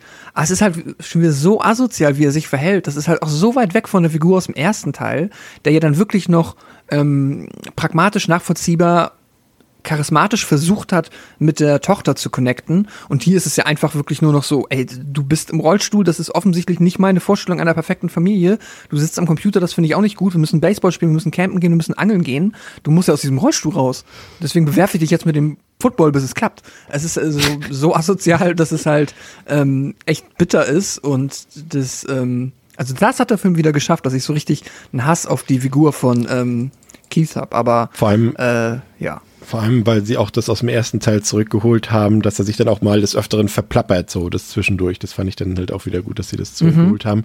Was ein bisschen zu dieser, in Anführungszeichen, ich weiß gar nicht, ob man das, also jetzt dir gegenüber sage ich es jetzt unkritisch, aber ich weiß gar nicht, ob man asozial überhaupt noch sagt. Aber ich würde es jetzt in dem Fall auch benutzen, was zu seiner Asozialität noch dazu kommt, ist, dass er jetzt ja auch One-Liner benutzt nach jedem Kill, ne? Also falls euch das aufgefallen so. ist, er, er kommentiert ja jeden Kill immer noch mit so, einem- mit so einem typischen Freddy Krüger-Satz hinterher. Und das war auf jeden Fall auch noch neu. Ähm, was mich gewundert hat, ist ein bisschen, dass dass das passt nämlich nicht zum Terry O'Quinn ähm, Stepfather, dass ihm so ein bisschen die Cleverness abhanden gekommen ist, finde ich. Also du merkst, dass jetzt die Kills, die er dort hat, das sind alles Slash, so, so typische Slasher-Kills und nicht mehr diese im Vornherein geplanten Kills. Die passieren jetzt mehr aus dem Affekt raus, dass er den Ex-Mann mit der Schaufel verkloppt, dass er seinen Chef tötet, dass er, dass er äh, noch dem Pastor hinterherfährt und so weiter. Das sind alles keine geplanten Kills gewesen. der eigentliche Stepfather hat das immer mehr geplant und das fand ich ein bisschen seltsam und man merkt auch, dass er nicht besonders clever geworden ist. Ich meine, im zweiten Teil wurde er durch sein, das, das Pfeifen des Songs enttarnt und er pfeift ihn jetzt hier wieder. Also das ist schon ein bisschen, bisschen komisch, fand ich. Was meint ihr, Theresa? Ja, also er hat generell einfach nicht mehr so den Charme und diese komplette Figur funktioniert einfach nicht mehr so gut. Also es fängt ja eben schon damit an, dass sie uns ihn als attraktiven Mann einführen und der trägt einfach so ein Hasenkostüm, weil er einen Osterhasen auf einer Kirchenveranstaltung spielt, aber auch nicht süß. Er wirkt einfach so richtig weird und ich dachte mir so, okay, in keinem Universum der Welt in dem Kostüm wäre das jetzt irgendwie. Also ist schon alles ein bisschen komisch. Und ja, er ist einfach nicht so überzeugend, weil er halt eben diesen Charme nicht mehr hat, den er eigentlich bräuchte. Und ja, ich finde ihn auch nicht mehr sonderlich clever irgendwie. Er wirkt jetzt halt so sehr durchschnittlich, während unser alter Jerry immer sehr überlegen gewirkt hat, fand ich. Mhm. Und der wirkt halt wirklich wie so ein Basic-Typ. Und der, ich finde, er müsste einmal, mehr. Der würde nur einmal durchkommen mit der Sache und, und Ja, nicht genau. ein zweites oder drittes oder viertes Mal Ja. wie der alte Stepfather. Der, der müsste mehr auf, den, auf dem Kasten haben, auf jeden Fall. Ja. Ja. Alleine wie er ja den, ähm, den Pater, also den, ähm, äh, wie er ihn halt umbringt, nachdem er merkt, dass die ihm auf die Schliche kommen. Mit so einer halt riesen auf offener ne? Straße. Ja, auf offener Straße. Also ich meine, das kannst du ja gar nicht planen. Ja. Das ist ja pures Glück, dass da niemand anderes ist, der vorbeikommt und die Polizei ruft. Äh, ich meine, das nett, dass sie dann das Trope nochmal durchziehen, dass sie halt jetzt wieder, dass er halt zum zweiten Mal dann quasi diesen äh, Autounfall dann inszeniert und darüber sagt, dass äh, der, äh, ja, der Geistliche, nenne ich ihn jetzt mal, gestorben ist. Aber davon bin ich, davon ab bin ich ja komplett bei euch. Er wirkt nicht mehr klug überlegen. Es sind immer auch Morde aus dem Effekt, von der Emotion halt auch getrieben und hat dann immer halt Glück, dass es bis zum Ende halt quasi mm, nicht klappt, auch wenn er, man, die also, seltsamste Szene der Welt, auch wenn er dann mit dem, mit der Axt nach oben geht, weil er halt jetzt keinen Bock mehr auf die alte Familie hat, weil der Sohn beim Vater ist. Und dann ist der Sohn aber wieder da, weil er angeblich Heimwehr hat und dann, äh, da schon mit der Axt in der Tür steht und sagt, oh, ach, der Sohn ist da. Nee, vor allem, Ja, er, er mal sagt ja noch, ach, Niki ist wieder da, äh, Andy. Ach ja, stimmt, genau. Ja, dann, dann gehe ich jetzt mal Holz hacken. Ja. Sagt auch niemand was. Ach so, Das okay. ist so ein bisschen, bisschen weird, ja. Ich finde, äh, was er ein bisschen mehr hat, sind die Horrorfilm-Elemente, weil er eben klar hier, deswegen auch wieder diese, diese, man kann sich nicht so explizit auf ein Genre einigen, auf ein Subgenre, finde ich. Hier ist er am ehesten ein Slasher, weil halt seine Kills eher Slasher-mäßig unterwegs sind. Ähm, fand das Ende noch ganz gut, den Showdown, dass eben beide Frauen, dass er mit beiden Frauen konfrontiert wird und die sozusagen zusammen gegen ihn arbeiten, hatte noch einen gewissen Charme und dass er am Ende im Häcksler landet, war auch ganz nett. Aber ansonsten, ich bin so gerade, was die Inszenierung angeht, so ein bisschen zwiegespalten. Zum einen finde ich, hat der auf der einen Seite deutlich mehr direkte Schauwerte im Vergleich zu den anderen beiden Filmen, weil hier gibt's eben mal eine Explosion, hier gibt's wirklich explizitere Kills, aber auf der anderen Seite ist der Film echt schwach inszeniert. Also ich finde, man merkt einfach die TV-Herkunft total. Man sieht auch, finde ich, das Editing, das ist immer in Schwarzblenden sehr oft endet. Da weißt du ganz genau, hier kommt in den USA damals bei HBO eine Werbepause oder sowas. Also das war irgendwie alles nicht ganz rund. Auch der Cast nicht, also auch die beiden Frauen so, ja, unauffällig. Priscilla Barnes äh, und Season Hubley, alles nicht so doll. Und wie gesagt, ich habe Terry O'Quinn sehr vermisst. Das war irgendwie alles nicht so, nicht so gut, finde ich. Wie gesagt, positiv auf jeden Fall, dass er ein bisschen brutaler war, dass äh, auch der brutalste der Reihe war, aber dafür waren die Kills eben, haben nicht gepasst zu ihm. Also ich fand irgendwie eine sehr dümmliche, unnötige Fortsetzung des Franchises fürs TV, Mauerbesetzung, öde Inszenierung, sehr vorhersehbare Story, weil es letztendlich irgendwie ein Remake war. Ja, ich gebe dem so, weil er, ja, und er war auch zu lang, ne? aber ich gebe dem noch gerade so zwei von fünf, weil er hat noch einen gewissen Appeal noch. Ähm, aber er kann auf keinen Fall mit den ersten beiden Filmen mithalten. Pascal. Mm, Ja, das kann ich schon mal so unterschreiben. Ich finde auch, dass er eigentlich auf jeder Ebene eine Spur schwächer geworden ist. Ich, ähm, ja, er ist brutaler, aber halt nach den, wie ich, nach der Art und Weise, wie die ersten beiden Filme auf mich gewirkt haben, war das jetzt auch nichts mehr, was ich irgendwie im dritten gebraucht hätte oder gesucht habe. Klar funktioniert er da ein bisschen anders und hat dann natürlich auf der Ebene auf einmal neue Unterhaltungswerte, die dann immerhin vielleicht ein bisschen noch ähm, entschärfen, was er halt ansonsten schlechter macht. Und da ist halt wirklich der Film oder die ersten beiden Teile haben halt für mich von der Figur ähm, und vom Schauspiel von Terry O'Quinn gelebt und das fehlt jetzt hier und dadurch ist halt eigentlich schon mal, wird dem Film irgendwie ja, quasi der Boden wegzogen. Das funktioniert eigentlich dann nicht mehr wirklich. Und deswegen hatte ich auch nicht wirklich viel Spaß mit dem Film. Und ansonsten ist er halt auch auf jeder Ebene einfach, ja, da merkst du halt dann einfach, okay, jetzt geht's Richtung TV. Jetzt wird's halt, ähm, ja, offensichtlich schwächer, aber dann auch manchmal auf so wirklich schon ärgerlichem Niveau. Ich finde, der Soundtrack ist jetzt hier wirklich, also schlimmer geht's nicht. Da ist halt einfach wirklich Stock-Audio äh, rausgekramt worden und irgendwie verarbeitet worden. Auf dieser seltsamen Osterfeier, da hast du halt dann eine Szene, wo der Junge irgendwie mit neun Jahren mit dem ähm, Opa Geistlichen an einem Tisch sitzt und im Hintergrund läuft halt dann, ich weiß, es ist so eine Art irgendwie auch Tanzball, wo sie sind. Und es ist trotzdem seltsam, wenn dann irgendwie so eine Slow Dance, fast schon Soft-Porno-Musik läuft. Wenn die beiden sich da unterhalten, ist es alles sehr strange. Und auch ansonsten klingt der Soundtrack immer wie aus, ja, aus einer Konserve halt. Nicht cool, hat mir nicht so viel Spaß gemacht. Ich habe mir jetzt noch zweieinhalb gegeben, weil zumindest auf der bösen Seite dann die Figur von Keith funktioniert. Ich sehe halt da das Charismatische nicht, das kann ich alles nicht nachvollziehen, aber als hassenswerter Antagonist ist er noch ähm, tauglich. Das, ja, das war's. Theresa. Ja, ich habe dem auch noch zweieinhalb gegeben, weil ich noch relativ viel Spaß mit dem Film hatte, obwohl er halt, ja, deutliche Schwächen hat. Ich fand doch die andere Tonalität eigentlich ganz cool. Vor allem, wenn sie halt auch einfach wissen, dass oder wussten vermutlich, dass sie halt nicht mehr mit dem Protagonisten so viel rausholen können, dass man den Fokus ein bisschen verschoben hat, finde ich schon okay, weil dadurch hat man zumindest ein paar coole Kills irgendwie drin, auch wenn zum Teil irgendwie ein bisschen der ist mit der Explosion irgendwie ein bisschen übertrieben und nicht so ganz sinnvoll, aber das ist schon okay.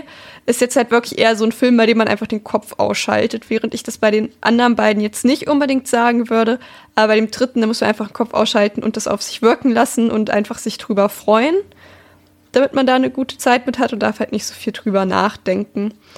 Und ich fand halt, wie gesagt, eigentlich das mit dem Jungen und dem Computer ganz sweet, weil das irgendwie so ein bisschen ähm, nochmal eine neue Facette reingebracht hat, dass wir jetzt halt nicht wieder so ein, ja, einfach das Kind haben, das es irgendwie auflöst, sondern halt in cool auflöst praktisch. Und das fand ich eigentlich ganz, ganz cool.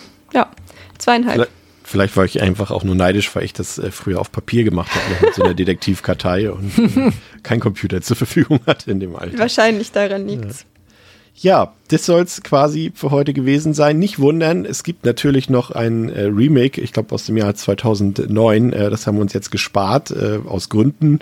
Das, äh, falls wir irgendwann die Kategorie Best Worst Remakes einführen, dann äh, hat das Potenzial, noch eine Möglichkeit bei uns aufzutauchen. Ansonsten reden wir in der nächsten Woche über Touristas, ähm, ein Film aus der ja, aus der erfolgreichen Torture-Porn-Zeit der späten 2000er. Das wird äh, sicherlich auch spannend, wenn wir uns hier so ein bisschen Urlaubsflair ins nasse, kalte Deutschland holen. Ähm, danke, dass ihr zugehört habt. Entschuldigt meine Heiserkeit, irgendwie ist meine Stimme heute so ein bisschen weg.